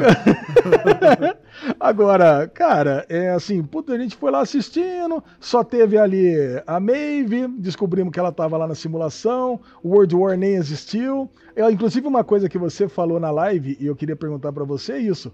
Você acha que esse parque existia no, mundo real? Sim. Porque a gente sabe o, que ele é uma simulação. Site. Não, tem o site da Delos dizendo que o parque War World está offline no momento. É, mas agora a gente pode imaginar que tudo pode ser uma simulação, né? É, não, mas eu, eu acho que assim, eles fizeram esse episódio, onde se passou o War World nesse episódio foi uma simulação, mas eu acho que foi uma simulação baseada em algo que realmente existe lá nos parques da Delos do War World. Para mim ficou claro que nós descobrimos outros dois dos seis parques no total que tem no complexo, que foi o War World e o Medieval World, que aí faz aquela ponte com um lindo easter egg de Game of Thrones, que tem o Drogon e os criadores de Game of Thrones lá fazendo uma participaçãozinha especial. Alezinho, você reconheceu todo mundo? Reconheceu o D&D? Reconheceu o Drogon? Ah, o Drogon sim. Eu reconheci Drogon, só o Drogon. O D&D eu sabia, eu sabia que eles iam estar tá lá, cara, mas depois no final das contas eles passaram, não vi. Ah, eu sou muito ruim fisionomista, né, cara? Então não conta. Agora, desse episódio, a única coisa que eu cri, consegui criar de teoria e que eu mandei lá pra Carol, pro Michel e eles não conseguiram na hora fazer uma boa leitura assim da minha teoria, é que a gente tem o Bernard. Não, é que é confuso, né? E a minha, a minha teoria ela é a seguinte: o Bernard vai lá no parque fazer um, uma leitura do que está na cabeça dele, porque lá ele consegue ter um acesso maior do que o acesso no controle remoto dele lá, né? É, o iPadzinho dele bichado dele não funciona tão bem quanto os iPads lá dentro do parque. Então ele vai lá e consegue acessar um, um histórico que estava criptografado dentro da memória dele. Beleza. A gente tem, por fato, duas timelines, que é 2052, que é a hora que o parque, o parque termina, que na temporada passada, com as lives, com tudo, vocês provaram que tem esse ano, quando termina, 2052. E por fato a gente sabe de uma data que é 2058, que foi divulgado pela HBO, que a série se passa nesse ano. Então a gente tem o Bernardo em 2052 indo lá no parque visitar para conseguir pegar esse iPad e acessar essa memória. Eu acho que ele foi lá, acessou isso. A gente durante a temporada vai ter ele descobrindo essa memória, que agora essa memória vai ficar pipocando porque ele conseguiu desbloquear. Ele não conseguiu ler tudo, mas deve aparecer uns flash na cabeça dele. Em algum momento ele vai concordar com a Dolores do que ela está fazendo. E eu acho que o ator que faz o, é o Tibbs, né, de Sons of Honor, que é aquele irlandês lá, que é o segurança do menino lá, como é que é o nome dele? O Tim? Liam. A... Liam, puta, não sei porque eu sempre falo Tim, né? O Liam, para mim esse cara é o Bernardo. Esse cara ou vai ser ele ou vai ser a Charlotte. Porque a Charlotte tem um. No, aí, mas aí é, já é um spoilerzinho do trailer. Eu não gosto dessas coisas quando começa a vir trailer, imagens do, do que vai acontecer. Mas aparece ela é, vendo uma criança que lembra muito Bernardo quando ele tinha aquela memória de criança. Então pode ser a Charlotte ou pode ser o segurança do Liam ali dentro. Então o Bernardo vai se juntar a Dolores lá para frente e vai ser o grande twist da temporada, no meu, ao meu ah, ver. muito bom. Gosto. Gosto da teoria, Bubu. Eu acho que vocês dois aí estão matando muito a Westworld. Tô gostando de ver. E, Alesão, você curtiu todo o lance que eles fizeram ali de travar a simulação, dando uma deixando o CPU com muita, muita coisa processando para travar. Muita gente não entendeu, ué, como assim a, a Maeve joga aquela, aquele busto e ele fica paralisado no ar? Como é que ela fez para travar todo mundo ali, fica no mundo nazista e fica meio um bullet time Matrix? Você gostou da, desse efeitinho que fizeram? Não, adorei, né? A Maeve, melhor programadora de todos os tempos. Se tiver, pode mandar um currículo para mim aqui que eu tô contratando aqui, caraca. Cara, e ela planejou direitinho, né? Inclusive, muita gente não entendeu por que, que o Sizemore não, não travou, né? Não bloqueou. Mas tá tudo na programação dela. Ela já sabia o que, que ela ia fazer, porque ela viveu em loop ali muitas vezes. Foi mostrada só algumas, mas com certeza ela viveu mais do que aquilo ali e ela já sabia o que fazer. A hora que ela precisou, ela congelou todo mundo, ele não. E ela deu sequência na narrativa dela para conseguir desbloquear tudo e conseguir salvar. Porra, adorei. Cara, muito bom, Maravilha. cara. Acho que é isso, né? Acho que quem quiser saber mais tem que ir lá na live mesmo e curtir, ver a live de vocês, que ela é muito mais completa, muito. Cara, são três cabecinhas que, vou te falar, tem que tirar o chapéu. Mikan, Carol e Michel junto é terrorismo nas séries de teorias. É isso aí, valeu, galera. Ligue, ligue lá no canal da, da Carol Moreira toda segunda-feira, às nove da noite. Essa próxima segunda-feira em especial vai ser um pouco mais cedo. A gente vai tentar jogar live às oito e meia da noite, porque, se não me engano, às 10 horas da noite vai ter um Roda Viva icônico com o Atila, com a, ah, é verdade, com a Nilce, com o Drauzio Varela, então muito legal para quem quiser ficar mais informado aí sobre essa época de coronavírus. Aliás, Atila para presidente, né? Eu confio, eu só vou sair de casa quando ele falar que pode sair. É verdade. foda. Bolsonaro, é, eu vou confiar no Atila só. Ele então, é por causa bom. disso, como a gente não, não é nem que a gente acha que vai roubar a audiência do Toda Viva, é a gente que assistir. Então, é, como é. o negócio começa às 10, então a gente vai tentar adiantar a live um pouquinho no próximo segunda-feira para pelo menos 8 e meia da noite, tá? Mas é sempre lá no, no canal da Carol Moreira. E se você não conseguir ver ao vivo, não tem problema. A live fica salva depois para você assistir quando quiser. Muito Alexandre bom. Monfá, você falou hoje aqui que Better Call Saul, se não a melhor, a melhor série da atualidade da Netflix. Então vai lá. Assistiu o episódiozinho e como é que foi? Cara, assisti e já assisti naquela expectativa porque o Bubu falou que tinha sido um belo de um episódio, né? E foi. Deu expectativa pra gente aqui. Eu dei, cara. cara e eu entendi por que, que foi um belo episódio, né? Isso. Primeiro porque aí consolidou o consolidou Sol. o Soul como o melhor marqueteiro de todos os tempos, né? Ali Isso. ele descobriu o, a tela verde, como é que chama lá? O Chroma Key. O, o Chroma Key, descobriu o, o Chroma Key de vez. E, cara, e descobrimos que ele vai se casar. E olha aí, Bubu. Olha, Chechel, vai casar porque eles estando casados, um não pode testemunhar contra o outro, né? Cara, é, eu achei muito foda o final do, casamento, do episódio. Eu achei muito interessante, assim, a, a, construção do episódio, né? Porque você tem toda essa briga, essa coisa que acontece, que a Kim não queria que acontecesse. O Sol vai lá, surpreende todo mundo, faz toda a gambiarra que ele sabe fazer muito bem, faz os videozinhos mequetrefe para derrubar o parceiro, o parceiro fica desesperado, e no fim a Kim tá puta, tá puta, mas quer matar o Saul Goodman, né? Quer matar o Jimmy. Chega no apartamento, começa a discutir, você fala, ah, pô, que decepção, vai ser assim que eles separam, então, e acaba o relacionamento deles, tal, não sei o que lá. Eles estão ali discutindo, e a Kim tem esse momento, essa, essa epifania de tipo, e se a gente casar? Você... Caraca, velho! Então por isso que eu falei, cara, muito bom o episódio, porque ele te engana, ele te engana. Você fala, puta, chegamos, chegamos no fim da Kim, então, é isso. Cara, é aquele lance de. A gente falou em alguns derivados atrás que. Acho que o Chechel falou, né? Que era um casal super sem química. E dois, três episódios atrás mostrou justamente o contrário. Mostrou a química deles, é, dormindo junto, acordando, escovando o dente. Então foi um puta um negócio legal. E agora, pô, jogar. Eu não consigo separação... ver eles como casal, viu, Ale? Não, cara, não. mostrar a separação deles agora, depois daquela puta cena bonita deles na varanda, não precisando nem falar um com o outro, só jogando as garrafinhas, negociando lá para que o velhinho tentasse ficar com a casa, né, no deserto. Pô, separar agora ia ser muito triste. E, putz, e ela tá puta com o cara. E de repente a solução para que eles fiquem juntos ser casar. Puta, eu adorei o final do episódio, cara. Eu achei muito legal. Achei e muito tem um bom. easter egg fudido que nos mandaram no Twitter, né, Lesão? Você lembra? Adorei o do Gambá, né? É.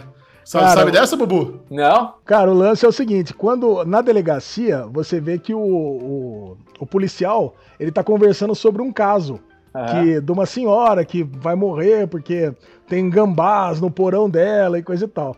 Essa mesma conversa, naquele episódio icônico da mosca que tem o Walter White com o, com o Jesse, o Jesse conta a mesma história de uma tia dele, que morreu na, na casa por causa de gambás no, no, no, no, no porão. Caraca. Então, porra, cara, então faz uma puta numa ligação. Então, cara, pô, legal pra caramba. Não, e tem todo o lance também do, do Mike lá indo fudendo o Lalo, fazendo todo o planozinho. Agora ele assumiu que ele é um tenente do Gus Fring, tá trabalhando. E ao mesmo tempo que ele é tenente do Gus Fring, ele tem lá uma alguma conversinha com o Nacho para quando eles se livrarem do Lalo, quem sabe, ele, não sei, ele, ele, dá a entender que ele vai ajudar a se livrar do Gus Fring, mas a gente já conhece o destino de, de Mike e de Gus, sabe que não vai acontecer nada disso. Mas eu gosto muito. Sua nota, Alezinho? Pô, cinco estrelas. Better Call Saul é cinco estrelas. Então tá, quatro e meio. Micharouca? Quatro estrelinhas, Better Call Saul, sempre maravilhoso. e para concluir o nosso delicioso bloco de séries, não poderia faltar a conclusão da décima temporada de Curb Your Enthusiasm, que já se tornou uma comédia queridinha aqui no Derivado Cast. Bruno Clemente, como foi para você a experiência de conhecer Larry David? Cara, foi praticamente me conhecer mais velho, né? eu. É óbvio que ele tem coisas bem escrotas da parte dele, que eu não me comparo a essa, a essa parte, né? Óbvio. Mas toda essa, essa, essa, essa personalidade de mesa balançando, mulher grávida na academia, que você olha e fala: Meu Deus, você vai matar o teu bebê. Sabe essas coisinhas Eu, eu, eu, tenho um. Eu já até falei isso no derivado. Eu gostaria de ser muito mais parecido com a Lê, de ser uma pessoa muito mais relaxada. Eu tenho um problema, cara, que é uma qualidade e é um defeito, que eu observo muito as coisas. Então eu não consigo estar tá olhando para nós três aqui nesse call do Zoom, né? E não ver que tem aquela panela no fundo ali do Alesão, aquele, é, o quadro torto do Michel, puta que pariu, eu fico aqui louco, sabe, cara? Então, assim, é... essas coisas. Bubu, muito, Bubu muito é aquele estagiário que na entrevista de emprego o cara pergunta: qual é o seu maior defeito? Ah, eu sou muito perfeccionista. Não, não. eu, não, eu acho que a, não, acho que a palavra não. O Kirby, ele não tem essa coisa de o perfeccionista. É a chatice mesmo. É o serranzinza. E eu assumo a minha chatice. Eu sei que eu passo, às vezes, do ponto da chatice, né? Então eu me identifico muito, cara. E esse último episódio, ele foi um episódio muito bom, né, Lezinho? Porque acontece várias coisas ali, né? Cara, e assim, é o fechamento da temporada toda, né? Porque quando me venderam o Kirby nesse começo de temporada, falaram que é tipo assim: ah, são umas esquetes de humor do criador do Seinfeld. Eu pensei, ah, puta, deve ser uns pedacinhos, assim, não tem nada a ver. Que isso, cara, um puta de um roteiro fechado. Voltou a menina que tinha perdido a memória lá no terceiro episódio, volta agora. É a temporada inteira fa falando sobre o Latte Larry, que é o, o café da vingança. E esse último episódio é sobre The Spite Store, né? As lojas da vingança. E, cara, é tão foda o episódio que tem participações especiais de Jonah Hill, Champagne é. e Mila Kunis e é, é, o pior do episódio. Quer dizer, é como se fosse uma partezinha insignificante, né? é só um adendozinho do episódio. É tanta coisa foda nesse episódio, cara, que parece que tem uma hora e meia. Quando eu fui olhar, caralho, passou 10 minutos só e já aconteceu tudo isso. É muito bom, cara. E o Garagol? Vamos fazer esse, esse aplicativo, Alezinho? Garagol?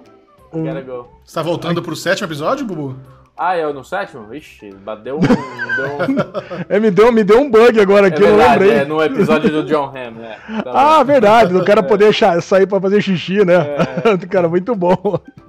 Agora, Spite Store é a melhor coisa, cara, porque não, criou e... uma onda, né? Pra quem não viu o episódio, criou uma onda de lojas da vingança. Porque ó, o Larry, ele abriu o café dele pra se vingar do Mocha Joe, e aí várias lojas, esses atores famosos acabaram montando lanchonetes da vingança, lojas, joalherias da vingança. E é esse que eu, foi o mote principal da temporada e do, do season finale. Não, e eu acho que o Larry David ele tem uma capacidade muito grande de criar tramas e agregar pessoas no limite do politicamente correto e do ultraprogressismo, sabe? Ele, ele faz umas. É, é, você acha que às vezes até ele ultrapassa, né? Mas ele consegue fazer humor de uma forma que eu acredito que muitas pessoas não se sentem desrespeitadas e acham engraçado quando ele fala, faz tudo o que seria um absurdo qualquer outra pessoa talvez falar. Eu não sei se ele já tem essa licença criativa de toda a indústria, de todo mundo, onde ele consegue se safar com algumas piadas que muito provavelmente qualquer outro ator, produtor seria cancelado. É verdade, né? Nesse episódio, por exemplo, teve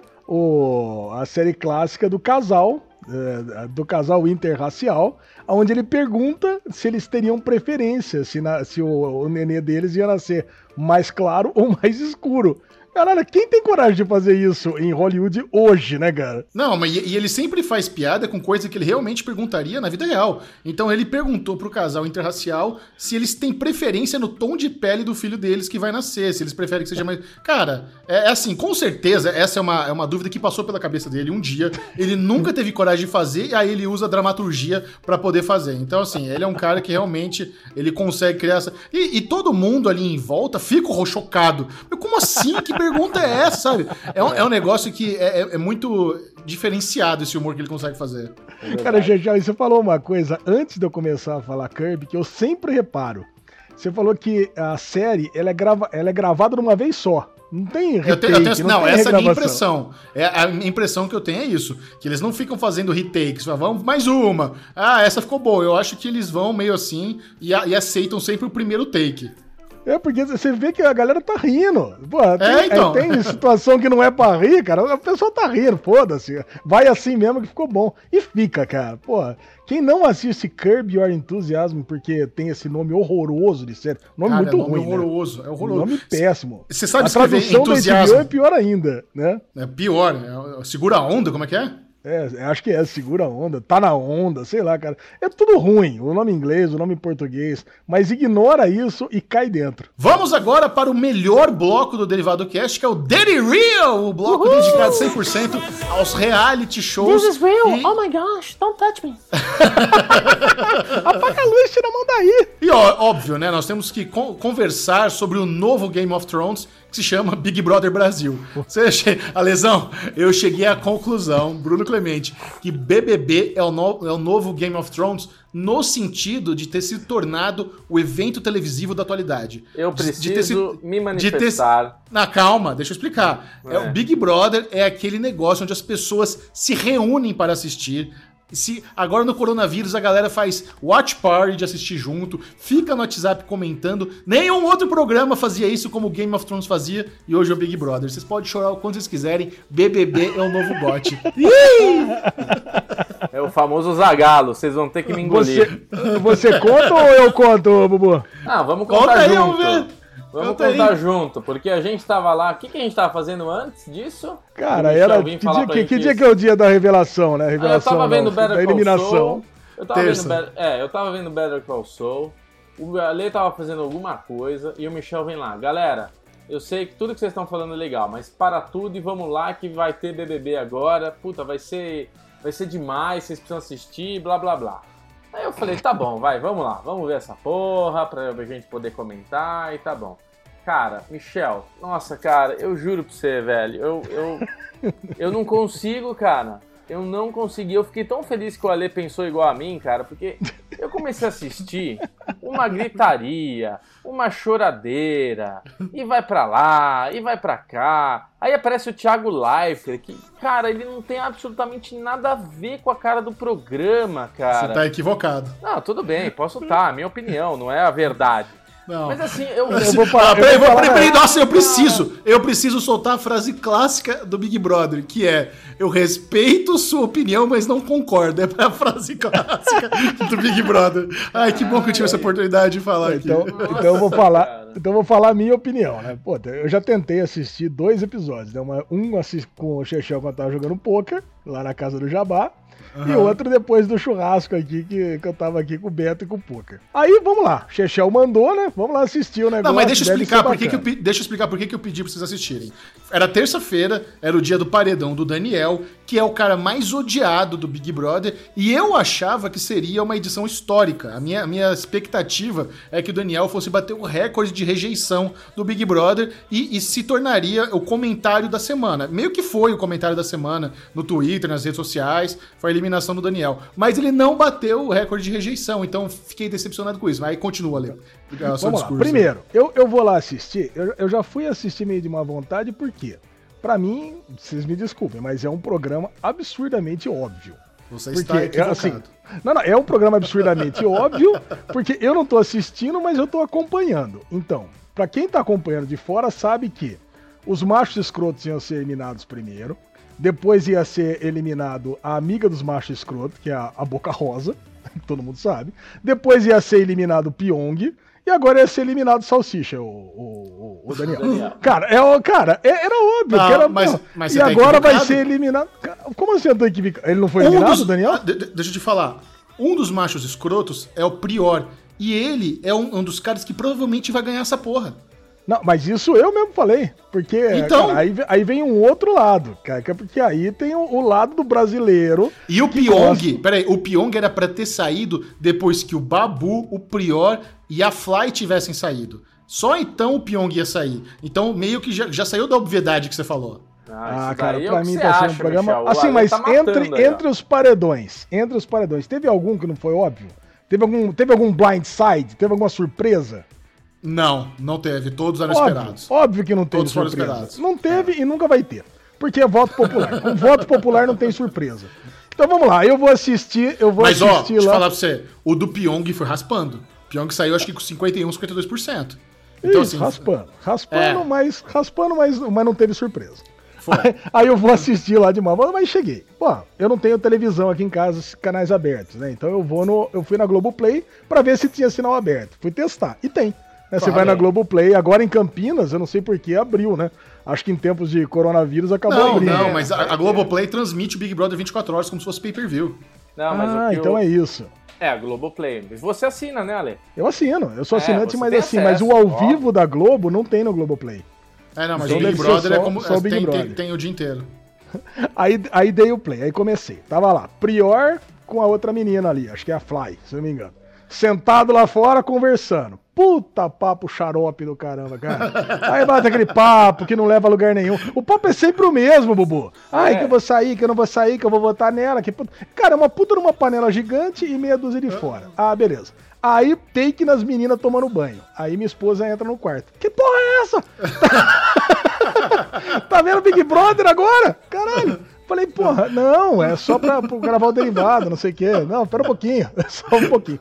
Aí depois entra as meninas pra assistir Marielle no, no, no, no, no Globoplay, lá. Uhum. Aí, a, a, antes disso, a outra não, não foi assistir porque não é amiga delas e não sei o quê. Cara, é um puta num programa de Ai, de turminha, sabe? De, picuinha, parece, né? parece, parece picuinha da minha filha de, de 13 é. anos, cara. Meu, mas é, é muito ruim. Cara. Como é que as pessoas estão assistindo isso, gente? Como é que você mas, tá assistindo mas, peraí, isso, Mas calma lá. Qualquer série, se, se eu pegar para você e falar, não, assiste não o episódio. Isso, ah, não, assiste não, o episódio vou 4. Não vou deixar. Assiste o episódio Michel 4 de Breaking Bad.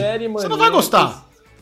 Qualquer coisa que você assiste sem contexto é uma merda. Se você assistir um episódio solto de Friends pela primeira vez, também não vai gostar, é normal. O, o reality show só é legal quando você se envolve com o que tá acontecendo. É, eu não tenho o que falar. Assistir solto assim, é lógico que isso é uma bosta. Tudo que você falou eu concordo. Picuinha de criança, as papinho furado, é lógico, gente chata. É óbvio, isso eu não tenho o que falar. Cara. Falou Bom, mas bonito, enfim, mas falou enfim acabou, acabou com a galera chorando lá com a Marielle. Até, até comprei a ideia, né? Porque, puta, imagino que seja realmente uma série emocionante, mas, cara, parei. Parei ali, porque realmente senão ia dar briga aqui em casa. Falei, não, vou assistir uma série, dizer, né? Porque... Eu queria dizer. eu queria antecipar uma coisa do The Circle. Michel falou bonito, falou merda, por quê? A Sabrina ontem, eu tava vendo, eu tava maratonando The Circle pra gente ter hoje o nosso papo com o Gable. E a gente tá em dia, tudo bonitinho. A Sabrina pegou o quarto episódio da terceira leva de episódios da série. Então, quer dizer, ela foi ver o nono episódio, o décimo episódio ali comigo na hora. E ela tava vidrada vendo comigo, tava gostando da dinâmica e tudo mais. Cara, o Big Brother, velho, sei lá, eu acho ele muito raso. Eu não. Eu não... Claro, mas que. Peraí, você não vai encontrar ninguém argumentando a favor de Big Brother falando que é cheio de camadas e é um não, negócio não é profundo. Camadas, não, não é camadas. É, é, é, Bubu, é um, eu, mas peraí, eu sou o primeiro a admitir, é o entretenimento mais cachorro que existe, velho. É uma Nossa, bosta, é óbvio. É um o legal lixo. é isso. O legal é o. Quando você tá vendo o episódio da, da eliminação que mistura trechos editados com trecho ao vivo, é claro que não vai ter a dinâmica de você ter um episódio completamente editado do The Circle. É diferente. Agora, se eu te mostrar a, a, edição do Big Brother, os caras são gênios. Se eu te mostrar um trecho que teve mostrando como o Prior saiu do paredão com Every. Como é que é? Eles botaram uma trilha sonora.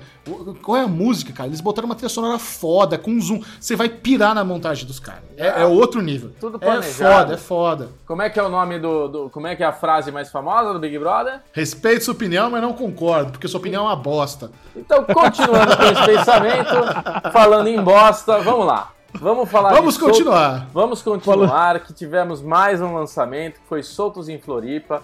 Já comentei aqui no Guerra de Streamings que foi a coisa mais confusa que eu vi na minha vida. Já começando pelo episódio em si, a thumb do episódio é confusa. Você chega lá, tá lá, primeiro episódio, terceiro episódio. Você fala, eita porra, Será que eles soltaram errado? Será que eles cometeram um erro? Aí você entra no terceiro episódio, fala que é o segundo episódio.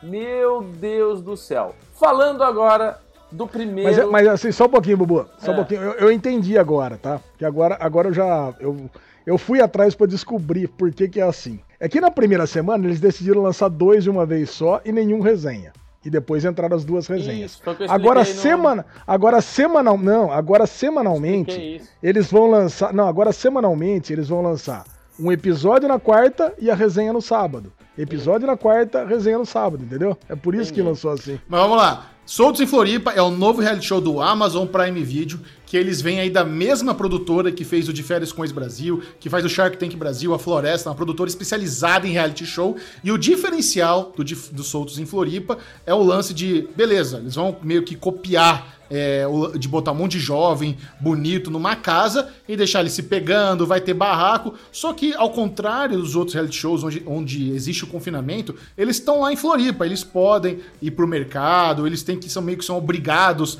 a trabalhar num bar. E, além de tudo, é um reality show, primeiro reality show desse tipo, com cenas de sexo explícito.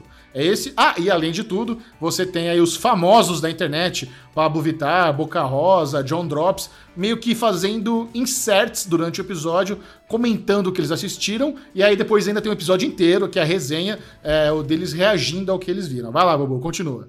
É, cara, o que eu queria falar para vocês, e daí vocês complementam, é que, tipo, foi uma das piores coisas que eu já vi da minha vida, se não a pior coisa que eu vi na minha vida. E eu vou explicar por quê. Cara, de verdade, cara, eu nunca vi um negócio tão ruim e quero deixar claro que a minha opinião é que uma das coisas piores realmente que eu vi. Porque começa o negócio desse jeito que a gente tá falando que é o Big Brother. O cara chega na casa gritando, chega um outro cara na casa gritando, chega uma outra mulher gritando, chega outro cara gritando, não se explica nada, não se explica a dinâmica de nada. De repente entra pro Pablo Vittar com outra menina comentando de repente volta pros caras ir pra uma festa, cara, e fica com uma desculpa que tá até na descrição que, ah, é uma coisa que não tem roteiro, tudo o que tá acontecendo. Gente, não funciona. Esse negócio de não ter roteiro é uma desculpa esfarrapada para falar assim: o negócio é uma bosta, é o que tem, a gente gastou dinheiro, a gente montou e tá aí. E a forma que a gente tem para salvar isso é fazer uma resenha lendo o episódio junto com a galera. Cara, é muito, mas é muito, mas é muito ruim. Eu vi pessoas que gostaram, eu vi pessoas que odiaram. Eu tô absurdamente. Eu tô abismado e tem gente que gostou desse lixo, cara. É um lixo. Eu não consigo falar que é outra coisa. Lixo, lixo. Não consigo nem fazer um lixo. É um lixo. Engraçado. Eu adorei tudo, cara. Adorei. Eu adorei. Desde a vinheta de abertura, quando mostra lá a cidade de Florianópolis, que é maravilhosa. Porra, a edição de imagens, eu adorei ali, as belezas naturais de Floripa. A galera, eu simpatizei ali com quase todo mundo. Quando mostra ali as baladas ali de Floripa, são, porra, são fenomenais. O sexo eu não achei tão explícito assim que vocês estão falando, é um sexo mais ou menos, né? É um negocinho ali, pega uma câmerazinha ali, não é? Não, aquele, mas nunca mostra. explícito, né? É um negócio mais ou menos. Mas é bem mais explícito do que Big Brother, por exemplo, né? Que é e que até o diferença com ex também. Não até é um filme pornô, mas pô, você tem a mulher lá cavalgando no cara lá de um jeito que você fala, o que, que é isso? Você até olha pro lado pra ver se tem alguém perto de você vendo isso. Agora, o, o, Bubu tem razão, realmente, cara. Pegou uma galera, tudo jovem, deu uma grana para eles, ó, vocês estão em Floripa, fazem o que vocês fazem naturalmente. Porra, vai aí, curte aí uma semana de férias e nós estamos filmando vocês. E vai. Cara, a é única coisa que realmente é, é de se impressionar é a capacidade que essa galera tem de se conectar, né? Que, nossa, já tá na choradeira, na bebedeira, naquele drama que parece que já tá ligado e que tá apaixonada. Porra, Ale... eu não vejo essa geração de pessoas tá se apaixonando dessa forma. Pode ser que eu esteja enganado, mas eu acho que não. Parece que Alezinho, essa galera é mais free love. Vocês não acham, não? Eu, eu acho que você teve essa essa gostosura, porque é um pouco do lifestyle, né, que você gosta. Bagunça, bebedeira. Porque, cara, é, é, eu juro, eu juro, cara, eu tentei ver assim e você não entende o que tá acontecendo. Esse é o Como problema. Não? É tudo jogado, é tudo de repente. De repente o cara tá lá na balada trêbado. De repente ele trouxe outra mina pra dentro. De repente ele Isso. pegou a loira. De repente ele já tá com a. Não, não, não contextualiza. É tipo, é uma coisa descambada. É treta, é sexo, é pedido de desculpa, é xingando a outra de retardada mental, é xingando o cara de escroto, depois volta pros caras lá na, na, na, salinha lá vendo com pipoca, comentando uns comentários soltos. Cara, pela... eu quero saber o que o Michel achou antes da gente continuar. Não, não, não, só, é só, só, um complemento que eu não falei nada dos caras, cara. Você, você não gostou dos caras, cara, mas eu vou falar. O John Drops e aquele outro cara que eu não sei que é o da Barbinha, o, o que mais fala Pô, aquele cara é muito bom, velho. Os dois, a dinâmica dos dois eu achei muito boa. São engraçados, cara. Pô, você dá risada com o comentário deles. Nossa. O mais no interiorzão lá, o cara que fala porta, portão. Cara, é muito bom, cara. É, é. Cara, eu me diverti. Ah, vamos lá, ó. Eu que sou o cara que gosta de reality Isso. show aqui, eu tinha tudo para gostar disso aqui. Eu vou ter que dizer pro Bubu: Bubu, respeito sua opinião, e concordo. É uma bosta. É uma das piores coisas que eu já vi. É assim, é uma, é uma bosta pelo seguinte: eu não tenho problema nenhum de ter a galera bonita, topzeira, se pegando, sexo, e mentir. Eu não tenho problema nenhum. Mas, cara, que reality show mal montado, confuso pra caralho. Nossa, Você termina dois episódios sem saber o nome de ninguém, não sabe nada de nada. É um, tem erro de continuidade atrás de erro de continuidade. E se você quer me ver puto com reality show, é querer me enganar. É. Eu entendo que reality show é manipulado, eu entendo que reality show os caras vão, vão meio que apontando para onde a produção quer que vá, mas a partir do momento que você fica vendendo que não tem, não tem roteiro, não tem ator, e você faz aquela cena mequetrefe no segundo episódio do cara trabalhando no bar, aí ele começa a matar trabalho para trocar ideia com as minas, e tem uma câmera na cara dele para mostrar o chefe chegar nas costas, ah, vai tomar no cu, você tá me tirando, que você acha que eu não, que eu não acredito que aquilo foi completamente montado, sabe? Vai se fuder, cara. Então, assim, eu, eu fiquei muito decepcionado. Tinha tudo para ser um novo de férias com ex, mas não é, nunca será. E esse insert dos famosos falando no meio quebra tudo, cara. Quebra todo o ritmo, toda a dinâmica. Tinha que ter um episódio à parte, a resenha e ver quem quer. E outra, o único motivo que eles chamam Pablo Vittar, John Drops para comentar isso aí é que eles sabem que esse reality show tinha tudo para ser odiado pela comunidade LGBT. para botar um bando de branco, hétero topzera se pegando, sem nenhuma diversidade. Aí o que, eles fazem? Contratam Pablo Vittar, que é o ícone da comunidade LGBT, colocam a Pablo na thumb, levam a Pablo na CCXP para divulgar o programa e não tem nada, sabe? Não tem nada pra comunidade LGBT ali. É, é, é, é um, é um queerbait fudido que eles estão fazendo. É verdade. Então eu achei tudo, tudo muito zoado. É verdade.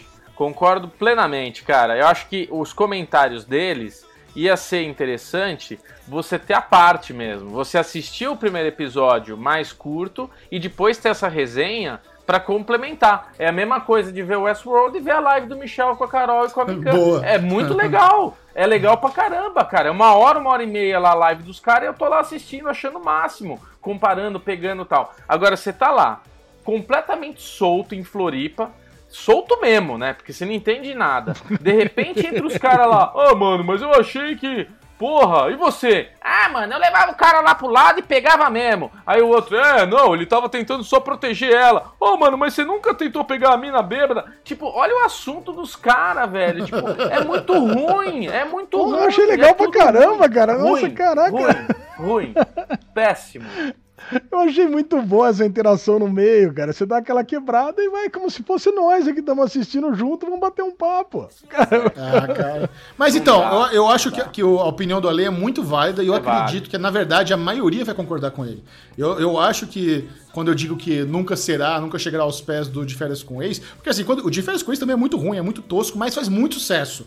Eu não acho que Soltos em Floripa vai bombar do mesmo nível, é isso que eu quero dizer. Mas, então, assim, Michel, assim, mas eu vou ver tudo? Eu vou. você, você tá comparando com De Férias com Ex. É um bom exemplo, porque é a mesma produtora e tem algumas, é, algumas semelhanças. Só que De Férias com Ex tem contexto. De Férias com Ex apresenta o personagem, traz a ex-namorada que conta a história que teve com o cara. Você se envolve. Ali você não se envolve com nada. Cara, você... vocês já viram como é que o Big Brother faz? É. Big tá Brother, quando... Big Brother. Não, olha como os caras são gênios, olha como é referência. Quando tem diálogos, aparece o ícone da pessoa e o nome dela, para você saber o nome da pessoa que tá falando. E se eles estão falando de alguém, aparece o ícone da pessoa que eles estão falando. É muito bem contextualizado. É o tipo da coisa que você não se perde. No, é óbvio, não precisa ter tanta seta assim. É. Ainda mais num programa longo, com o tempo você vai descobrindo. Mas muitas Sim. vezes eles estão falando, eles estão falando de alguém que você realmente não sabe de quem eles estão falando. Aí o Big Brother coloca o ícone, da, os avatarzinhos das pessoas na tela para você saber o assunto. É. E ali no. E eles até tentam fazer isso no, no Soltos em Floripa. Eles botam o nominho ali, tá? Mas, cara, eu não sei se é, se é mal editado, mal finalizado, eu não sei é o nome mal. de ninguém, velho. É mal editado. Eu não sei. É até o cara que os caras ficaram zoando lá que não transou, não transou, nem lembro o nome desse cara, que foi o mais zoado da noite, nem sei quem é. Lembra o nome de alguém, hein, Alexandre? Você que adorou essa Ah, bosta? assisti faz uma semana atrás, acho Ah, que eu não lembro nem o que desculpa. eu comi hoje. Eu só lembro loirão. É a única coisa que eu lembro. É, que é Loirão. apelido, pode crer. Que é apelido. A única coisa que ficou. Ah, loirão, loirão, loirão. O resto não Bom. de ninguém. Vamos falar de coisa boa? Vamos falar de reality bom? Vamos.